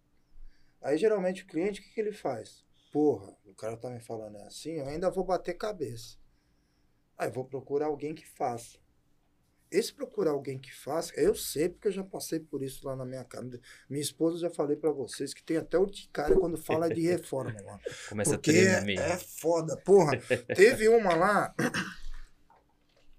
Cara, e às vezes você vai na confiança, né, meu, do, do, do- do- porra do cara. O cara chega, não, você faz. mano. Eu- e uma coisa eu aprendi: quando o cara fala, eu sei fazer tudo, eu já falei, esse cara eu não quero. Porque esse cara vai me fuder com alguma coisa. É batata, mano. É. Batata. Porra, eu sou um cara que eu tenho. Sabe aquele cara meio. É, não sei se vocês assistiram um, eh, um seriado que tinha, passava na, na Rede Record, Vixe, que é o Maria. Monk, mano. Vixe, vocês já ouviram falar que ele era um. 1900 e... É, não, não é muito tempo atrás, não. Uns 10, 15 anos atrás aí. Sei não. Eu não posso contar esse negócio, porque senão eu vou me entregar. Você ligado? Sei Mas, não. cara, é, Ai, ai, ai. Só entrando um pouco nessa questão do Monk, pra vocês entenderem como que eu sou, cara. Porra, ele, ele era um, um detetive contratado da, da polícia lá, o Caramba 4. Só que ele tinha as questões de perfeccionismo, né? Ele tinha um certo desvio, né? Ele era hiper, super per- perfeccionista. E esse, e, e esse atributo que ele tinha era o que fazia com que isso se conseguisse chegar na solução do crime. Porque ele enxergava algumas coisas, cara, que, que só ele via. Ele era um tipo, ele tinha um certo tipo de autismo que levava para essa questão do perfeccionismo que enxergava. Então, porra, mano, tô lá em casa, puta que pariu, cara. Chego lá do trabalho, já cansado, estressado, aí você vai olhar e ainda tem que falar com os caras que estão trabalhando na obra. Chego em casa, mano. Olhei assim pra. Pô, moro num sobradinho, né? Olhei assim pro, pro piso que os caras colocaram no, no sobrado. Eu não tô falando, e não era uma questão de, de, de mosaico, uma coisa muito difícil, não. Era só o cara seguir a porra ou fazer o corte da, da coisa que ele tava fazendo. Mano, eu olhei a escada, velho, juro por Deus, bicho. Tava um negócio. O cara dividiu em duas partes lá o, o, o azulejo que ele teve que colocar. Né? Porra, ele colocou lá. Aí de um lado ele coloca o quadrado desse jeito, do outro ele coloca o triângulo do outro. Bicho, aí eu cheguei com toda a paciência do mundo, louco pra pegar o cara, porque aquilo é custo. É lógico. Quem ia pagar aquela porra? Quem acha que você que pagou aquilo lá? Né? Aí eu olhei pro cara e falei, ó, chega aí o cara. E ele tava terminando, ele tava no último degrau. Eu, Para, a- para, eu para, para. acho. Não, para, para, para, para, para, para, para, para. Sabe o João Kleber? Para, para, para, para, para, para, para. Mais ou menos nessa, nessa pegada. Eu Falei, cara, para. Chega aqui, ó. Eu tô chegando agora em casa, certo? Olha o que você tá fazendo aí. Olha pra cima. E me responde. Você acha que isso tá certo? Vixe. O cara já coça a cabeça aqui, né? Fala, então, né? Já vira um É. pouco assim e fala. é nesse ângulo aqui. E eu tô falando uma coisa que era muito óbvia. Não tô nem falando na questão, falei a questão do monk, do, do tal, do, do perfeccionismo. sim. Mas é uma questão do cara olhar a merda que o cara tá fazendo, velho. Ou a Sim. coisa certa que o cara tá fazendo. Olha! Porra, será que precisava de um chefe, de alguém? Era só olhar, cara. E aí tem que saber trocar ideia, né, com o cara, né? Pra fazer ele. Pra, pra corrigir, né? Tem que, tem que saber trocar ideia. Falar, Entendeu? então, mano. pá, Mas é que entra uma questão comportamental e que é muito sutil, profissionalmente falando, independente de qual é a área. O padrão de qualidade individual é comportamental. Porque assim, quando você desenvolve o seu padrão de qualidade, você vai trabalhar sempre naquele padrão. Você se propõe aquilo ali. independente do ambiente que você está inserido. E o que, que é comum a gente ver?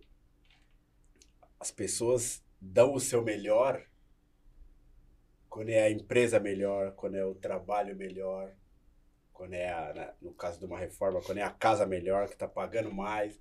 Aí eu dou o meu máximo.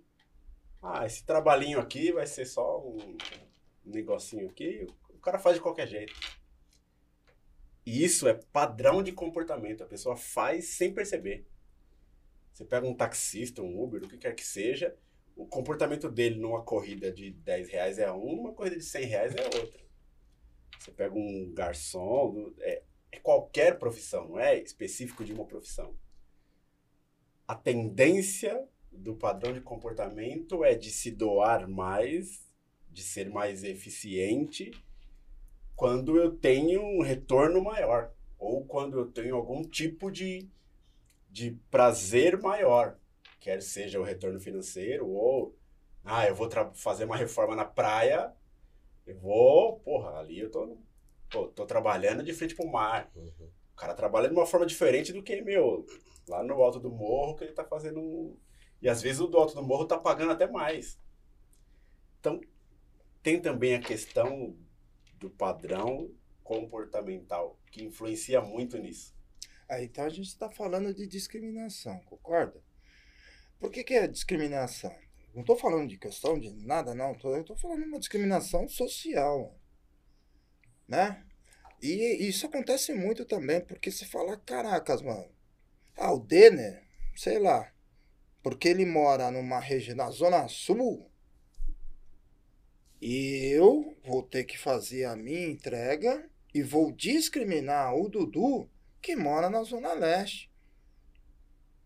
Então, o meu padrão de qualidade está muito envolto da, em cima de um padrão, e aí vamos colocar assim, que não deixa de ser uma discriminação, de um modelo que é o modelo politicamente correto ou bonito que todo mundo quer ver. Porque quem fala que a Zona Sul é melhor que a Zona Leste? Ou que o cara da Zona Sul tem mais dinheiro ou menos dinheiro do cara que está na Zona Leste. É. Ou se o cara é branco ou é preto.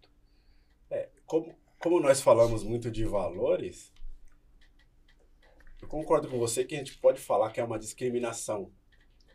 Mas é uma discriminação baseada nos valores individual então. da pessoa que está fazendo a discriminação. Se para ele o, o valor é que a Zona Sul é melhor que a Zona Leste, ele discriminou a Zona Leste porque o valor dele é que, porra, a Zona Sul é melhor. Então o cara trabalha muito, muito mais feliz, dá muito mais empenho lá naquela obra da Zona Sul e a da Zona Leste ele.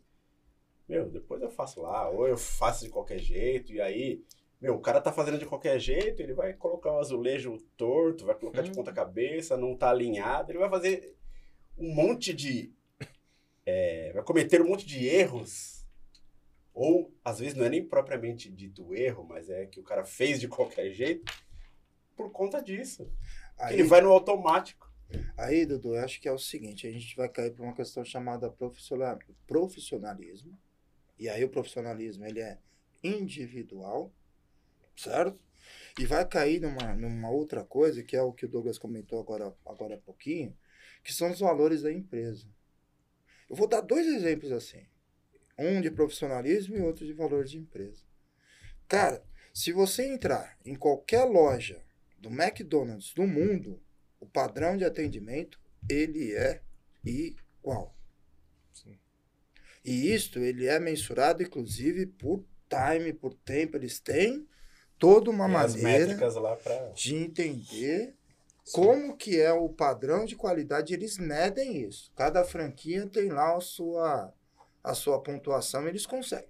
Por isso que você chega em qualquer lugar do mundo e o cara tá lá preocupado em entregar para o cliente e atender de uma certa maneira. É claro que muda de uma região de outra, o perfil, a cultura, mas você percebe que o não o padrão da empresa é aquele, que eu acho que é uma das coisas que é uma das coisas que faz com que o negócio seja mais ou menos igual né? E profissionalismo, mano. Teve um cara, bicho, que eu juro por Deus, mano. Eu via pouco, porque assim, é, passava-se pouco, a gente tinha pouco acesso também à TV, à TV fechada, né? A gente tinha muito a questão da TV aberta. Então, assim, eu vou falar que eu, que eu vi o Ronaldo Fenômeno jogar bola lá, lá fora. A gente tinha pouca oportunidade de ver. Mesmo porque o Ronaldo Fenômeno ele jogava no campeonato espanhol. E lá, na, lá atrás você tinha o italiano, que era o que predominava, né? E, é o que, e era o que vendia para TV aberta, né? E lá na, na, na, na, na Europa tem isso. Às vezes é o campeonato italiano que paga melhor e quer vender isso para o mundo inteiro. Depois foi o espanhol, hoje você tem a Premiere e aí vai embora. Pô, mas esse cara, cara. O cara teve 300 lesões, bicho. A superação, o profissionalismo que esse cara teve para poder dar continuidade no futebol, pô, é brincadeira. Não é à toa que o cara é chamado de fenômeno. Aí, pô, o cara vai aparecer no Corinthians, mano. Eu tive a oportunidade de ver alguns jogos do Ronaldo dentro de campo. Mano, o cara. E ele não tava no final de carreira, não. É porque ele quis parar de jogar futebol. Se ele quisesse, do jeito, com uma perna só, continuar jogando bola, ele ia estar tá metendo caixa ainda hoje, cara. E eu entendo ele, porque a gente vai percebendo que o corpo, conforme vai chegando a idade, ele vai te dando limitação. Mas ele hoje jogando bola, ele mete caixa um monte de caixa. Mano. Ele vira um artilheiro. Ele, Romário, uma porrada de cara. Aí, se for nessa parada, vai embora. Aí você pega o porra do Ronaldo. Porra, não, desculpa, Ronaldo. Mas assim, você pega o Ronaldo. não tô falando. Tô falando de maneira é, qualitativa, mano. Você vê aquele porra no meio de campo, bicho. Ele com o Roberto Carlos. A maneira que os, que os caras aquecem.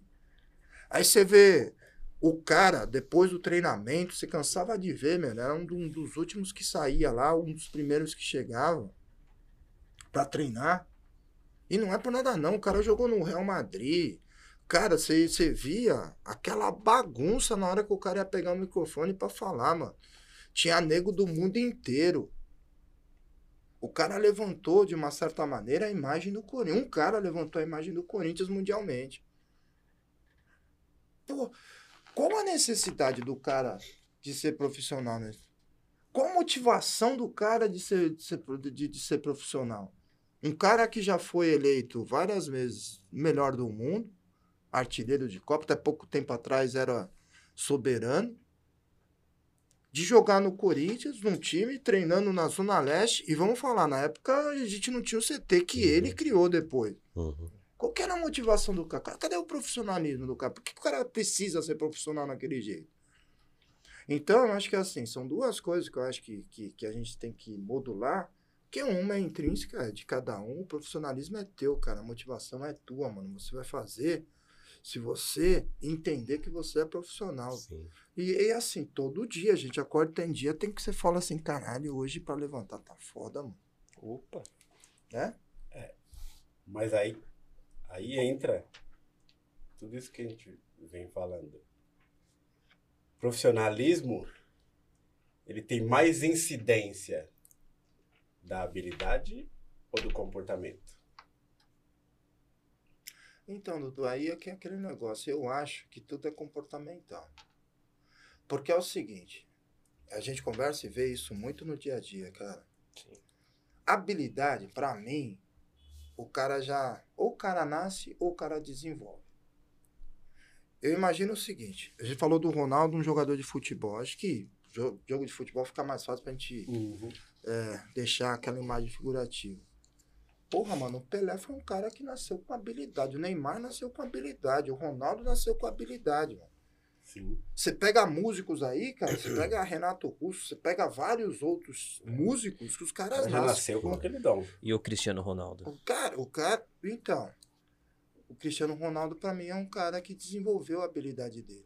Então, exato. Eu Entendeu? acho que aí é o ponto de você ter uma mentalidade vencedora. É. Às vezes você não nasceu com aquela habilidade, mas você vai desenvolver de uma certa maneira. Vou me superar.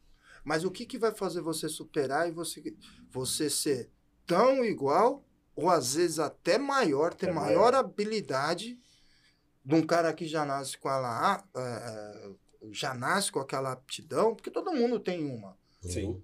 Todo mundo aqui, quem tá na lei, todo mundo tem uma habilidade, mano. O que, que vai fazer um cara que não tem uma habilidade que é a- que, que, que, que nasceu com o cara, de fazer o cara seja igual ou melhor? Hoje o Cristiano, o Cristiano Ronaldo é, se não melhor, ou um dos melhores jogadores. Tá entre o primeiro e o segundo melhor jogador do mundo. Cara, aí vem o que você falou, Dudu. Aí vem do comportamento, mano. Sim. E o comportamento tem o querer, o poder e o saber. Entendeu? Porra, às vezes a pessoa quer, não sabe e não pode. E aí você brinca com essas palavras. Sim. Tem muita gente que pode, não quer e às vezes até sabe. Você vai brincando. Mas quando o cara, e aí o comportamento positivo, é quando o cara pega essas três coisas aqui e fala: Meu, eu vou pra cima, eu vou fazer. Se eu não sei, eu quero. Se eu não sei, eu vou poder e vou pra cima. Sim. Entendeu? Aí você já entra um pouco na mente do Kobe, né? Kobe Bryant, Michael Jordan, É. já entra um pouco nessa mente já, né? LeBron James. Entendeu? Lebron e o cara da performance. quatro, mano. Exato, mano. Aí você vê o profissionalismo, o profissional, ah, o cara se diferenciou? Mano? O cara tinha vontade pra caceta de chegar lá, mano. Por que, que você diferenciou? O cara vai, vou mesmo, porra, eu vou fazer, Sim. cara. Se eu não sei fazer, eu vou aprender. Exato. Entender? Tudo tá aqui, ó. Tá no que a gente quer, né? Agora é fácil o seguinte, eu tenho habilidade, conheço pra cacete, aí você cai nessa tendência de começar a ser um pouco menos profissional e, com, e o profissionalismo está muito envolto também na questão de discriminação, Sim. né? De cara, eu faço, ponto. É isso. Que é comportamentão. É isso aí.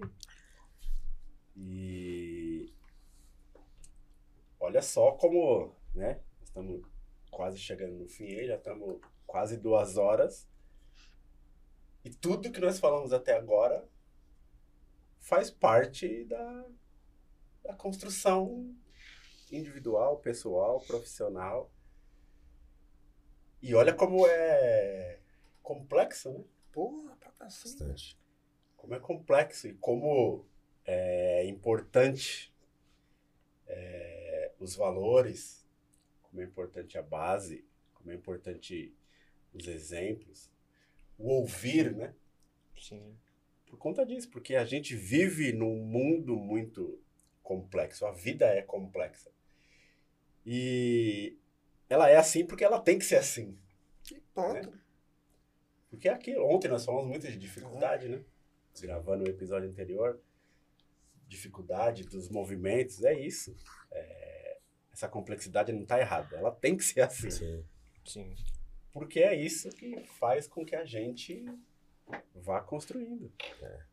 Vá galgando aí o nosso caminho para chegar nos resultados que a gente quer e depois de chegar, melhorar os resultados e, né, aquela questão, né, que se diz muito em treinamento de liderança, aquela coisa de que, meu, você chegou no cume, né, subiu o morro, a visão que você tem é que, meu, tem mais infinitos morros para você subir, velho. É isso aí. É né? isso mesmo. Você fala numa coisa de construção, mano. A gente tá aqui com essa proposta de falar de construção. Não é só construção civil, não. A gente vai falar de. É. Porque a gente constrói, desconstrói nosso dia todo várias coisas, É. né? Vários sentimentos, várias, várias paradinhas. Isso é normal. Profissionalmente não é diferente de uma obra, cara. Não. Não é diferente de uma obra. Não adianta você achar que com um tijolo só você vai chegar lá no cume. Ou você vai chegar lá como presidente. Isso daí eu canso de ver também, pô. Às vezes o cara, mano, coloca um tijolo debaixo do braço e fala o seguinte: Meu, porra, porque eu sei falar um, um inglês, mano. Hum. Ah, porque eu saí da faculdade agora, mano. Eu já vou entrar na empresa e já vou ser o CEO da empresa.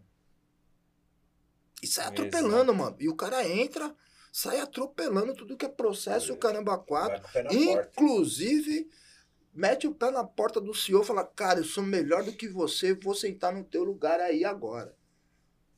É. Já viu isso, Douglas? Opa. Né? Já Já viu vi. isso, Dê? Ah, eu não. Já viu, Dudu? Opa, Ou já. E como? Ou já. É? Será? Ou já. Talvez. Não vi. Então, cara, Fica no ar. porra, mano. O cara esquece que pra chegar lá em cima, aquele cara que chegou lá em cima, com certeza, mano. Ele já ele pegou o tijolinho, colocou ali. Aí pegou É, outro, mano. colocou do lado. Amigo Aí do lado o cara vai colocando outro. E pá. Aí, porra, chega uma hora, mano, que a casa tá, tá quase chegando lá em cima. Porra, sei lá, dá uma ventania, uma tempestade, derruba lá alguns tijolos. Ele tem que pegar de novo o tijolinho, pá, pá, pá, pá. Até o cara chegar lá, mano. A questão é que às vezes não é tijolo. Às vezes as pessoas sobem nas costas de outras pessoas pra chegar no topo. É Esse é o isso. grande erro. Mas aí, entendeu? Aí você chega lá, olha, de novo, você tá construindo essa casa, você tá construindo esses tijolos. Aí eu subi nas costas do Dudu, Né? Exato. fui lá e peguei. Fui lá e coloquei meu último tijolo. Eu peguei o tijolo que eu tinha e coloquei lá. Aí Só sim. que o Dudu, cara, vai sair, Sai, meu irmão. Exato. Você acha que o cara vai conseguir se segurar nesse último tijolo? Ou o cara vai descair, se Aí a- lascar? Aí a queda é feia. E a queda é feia, bro. Feia. é feia, mano. Entendeu? Então acho que é assim, a ideia que a gente fala das paradas é justamente isso. A gente Exato. tá trocando ideia aqui na, na questão de construção, construção de valor, construção de profissão, dando exemplo. A gente sabe aí que é, isso daqui vai estar disponível na- nas redes sociais e o- a gente sabe que vai ter um monte de gente que tem história, a gente quer que divida essas histórias com a gente também. Sim. Sim. Cara, porque é isso, todo mundo sabe como que é o seu tijolinho, como que constrói essa parada aí. E às vezes, cara, porra, tô lá em cima desconstruir, cara. E agora, o que eu faço? Vamos trocar essa ideia. Aqui a gente tem algumas experiências para dividir. De repente ajuda a pessoa a tomar um rumo, um norte. Estamos falando de quatro cabeças diferentes aqui. Vai ter um monte de gente que vai estar interagindo Sim. com a gente aí também. Vai trazer o conhecimento também, né? É, Sim. a gente precisa dividir a porra do conhecimento, mano. A gente tem essa mania de que, cara, o que eu sei tem que ficar pra mim, não tem que ficar pra mim, não, mano. Eu acho que o mais importante é a gente conseguir levar a informação para onde não chega. É, Acho que é o, esse é o, é o principal objetivo nosso. Me corrija se eu estiver errado. É, é a maravilha da língua portuguesa, né? Construção civil, né? um, um mercado específico, uma área específica, mas o civil remete à sociedade. Sim. Exato. E aí entra o chegar à informação onde precisa, né? Porque nossa proposta aqui, vocês vão perceber nos acompanhando que não é só a construção civil mercado, é a construção civil sociedade. Vai É muito isso. mais além, muito mais além. Com certeza. E com muita humildade, né? Da onde a gente vem, a gente sabe que a dona do ouro dança descalço, então vamos com humildade. é isso. Quando você fala de construção, também tem a. Desconstrução. Ô, louco! Bagulho louco, né, mano? É meio antagônico o negócio aí, né? Puta, mano. Vocês estão muito sérios, hein, mano? Pelo amor de Deus, mano. Vocês estão muito sérios que eu vou contar uma história aqui agora que essa foi foda. Você não vai mano. contar spoiler, não, né? Não, não. Tá bom. Vai dar Vamos spoiler. falar do, Homem-Aranha, do né? Homem-Aranha. Não. Aí eu vou cortar, corta, corta. Ô, Bruninho! Ó. Mas é assim, ó. Vou, Bruninho, impulse! vou- não, corta aí. Mas, ó, vou te falar pra vocês verem como é importante ter um profissional na linha de frente pra tratar com o cliente. Pra você não, não colocar qualquer pessoa na sua casa pra fazer qualquer coisa. Essa história me contaram, na verdade, tá? Um, um cliente chamou um gesseiro pra fazer um, um nicho. Fazer um nicho, ó, já tô até tendo risada, porque é foda, mano. Ah, eu quero que você faça um nicho e tal, porque eu quero colocar meu Buda ali em cima. Aí o gesseiro falou, não, cobro tanto, né, material tal. Ele ia- fazer com, com material de dragão, né, o nicho. Beleza, né? A mulher deixou o cara lá fazendo, o cara fez acho que em um dia, um ou dois dias, aí ficou pronto. Aí a mulher foi pegar o Buda. Aí quando ela subiu na escada pra colocar o Buda lá no, no nicho, o Buda não entrou, mano. não entrou, mano. Ela virou pro cara e falou: E agora, mano? Você fez um negócio aí bonitinho, o Buda não entra, mano. Aí, mano, sabe o que, que ele fez, mano? Ele cortou o Buda no meio, mano. Cortou no meio. Ô, juro por Deus, mano. Resolveu o problema. O cara cortou Dele, o Buda né? no meio. Ele resolveu o problema dele. Aí diminuiu a barriga dele, mano. Aí entrou. Só que a barriga ficou pra fora, mano. Aí ele cortou a barriga e falou: Puta, agora é o santo do, do advogado, deixa aí. Eu falei, mano. Ah, caralho, Ele velho. resolveu o problema dele. Ele resolveu o problema dele, mano. Aí, ó, o Buda entrou, mano. Sem barriga, tá mais magro, mano. Tá malhado, cara. Buda Fit. Parabéns. É, ver- geração. Não, tem uns caras que tem uma Fala, mano, fala, qualidade, né? Rapaz, O velho. cara cortou a barriga do, do Buda de gesso. Pra resolver. Mano. É, resolveu. Aí, Para entrou. bens. Parabéns. Cara, ó, eu vou falar uma coisa que é real, bicho. Nós somos o. Eu acho que é a população mais criativa do mundo. Eu estou falando, eu faço isso É. de, de- eu falo isso de coração aberto. O brasileiro, ele é, É a população mais criativa do mundo, seja quem for. Porque pra gente conseguir sobreviver no Brasil, você tem que ter uma Malandro. criatividade da É. Porra, mano. O Malandro. dia a dia nosso é do caramba. A gente falou alguns exemplos aqui que você não vê lá fora, mesmo. Daí a gente falou, hoje, a gente falou sobre, cara, dar um jeito no sapato no solado que tá furado, né? De colocar uma roupa que, sei lá, ou improvisar com outra coisa, né? De pegar, cara, um computador aí. A gente pega um computador, sei lá, da década de 80, meu, quando, sei lá, o Steve Jobs começou a pensar em construir computador. Você pega um computador dele, desse hoje, dá para um cara, um cara bom de, de eletrônica, ele vai fazer o negócio rodar e vai usar o computador. Em qualquer outro país do mundo, o cara joga isso daí fora, É. mano. Só que o cara joga fora o equipamento, ele não desenvolve a criatividade. Vem falar É. que a gente não é criativo, que a gente não trabalha. Porra, mano. Você é louco. A gente é do caceta, mano. É que nem eu, eu, vou, eu já falei assim, eu vou chamar os irmãos a obras pra vir aqui demolir umas casas aqui. Eu quero ver ele dar um soco na Ah, parede. é. Quero ver o cara meter assim, a porra, ai, pá! É, a gente que faz demolição, é, vem aqui fazer Ah, demolição aqui, aqui, caralho. Vai fazer em um dia assim, vai ficar um dia pra quebrar uma parede. Caramba, então assim, a gente é muito louco, mas a gente é um país que é, já deu certo. É, a cultura lá É fora é, meu, procedimento. Simples assim. Faz o procedimento, segue o procedimento. Pô, mas esse procedimento não, não cabe aqui. Então você fez o procedimento errado. Volta, Volta, e faz o faz procedimento correto. É bem que sirva simples. aqui. E todo mundo vai seguir o procedimento. Simples assim. Sim. Não tem improvisação, né? Não tem, não tem espaço pra, É, pra não tem, criatividade, pra nada. Não tem. tem. É isso. É isso mesmo. É Não? isso aí. Ó, o Ice Cube aí. Brabo. Foca no close. Da hora. É isso. A palavra é sua, Dudu. E estamos chegando ao final. Mais um episódio. Esse bate-papo. Como a gente eh, disse no episódio anterior, reforço hoje, né? A nossa intenção é apenas trazer novas perspectivas, né?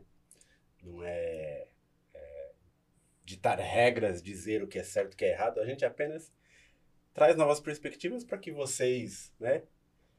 é, tenham essas perspectivas como informação para a construção de vocês, né? Porque a construção é isso, é Isso tudo é uma soma, né? E tudo vai se somando e Com certeza. nada é perdido. Conhecimento é sempre é, absorvido, ele sempre vai servir em algum momento. E o momento, né? Como, como dizem, né? Eu, eu sigo o Barolo, que é o- faz uns vídeos do, do, do São Paulo, que ele chama esse momento de momento Maguila, né? O momento dos abraços e dos, dos agradecimentos. Show. E os momentos das considerações finais, né? Sim. Então, ó, É, ele sempre passa pra mim a palavra, eu não Você gosto. é o eu- cara. eu, Você começou, mano, eu, eu agradeço em geral sempre, mano. É um, Você.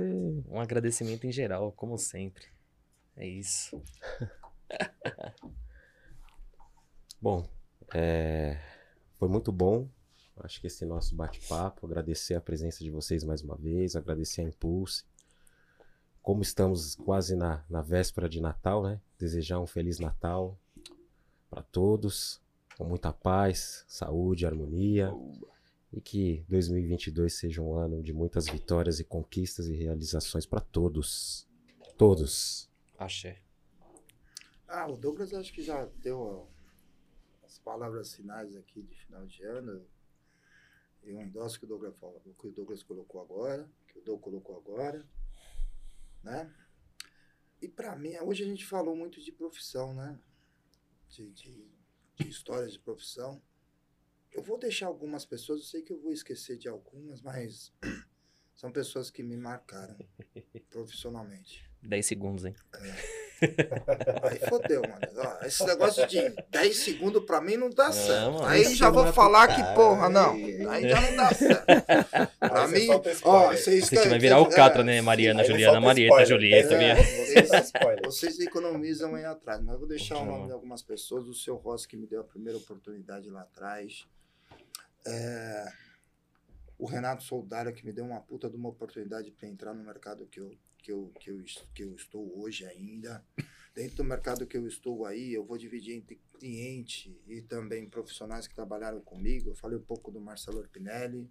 Não posso esquecer do Marcão, que foi um profissional que trabalhou para a gente. Tem um deles aí. É, que está presente até com a gente, seu Parra, que trabalhou também com a gente lá Oh, atrás. Conheci, grande seu É, hein? seu Parra, que teve Seu trabalhou com a Parra, gente É.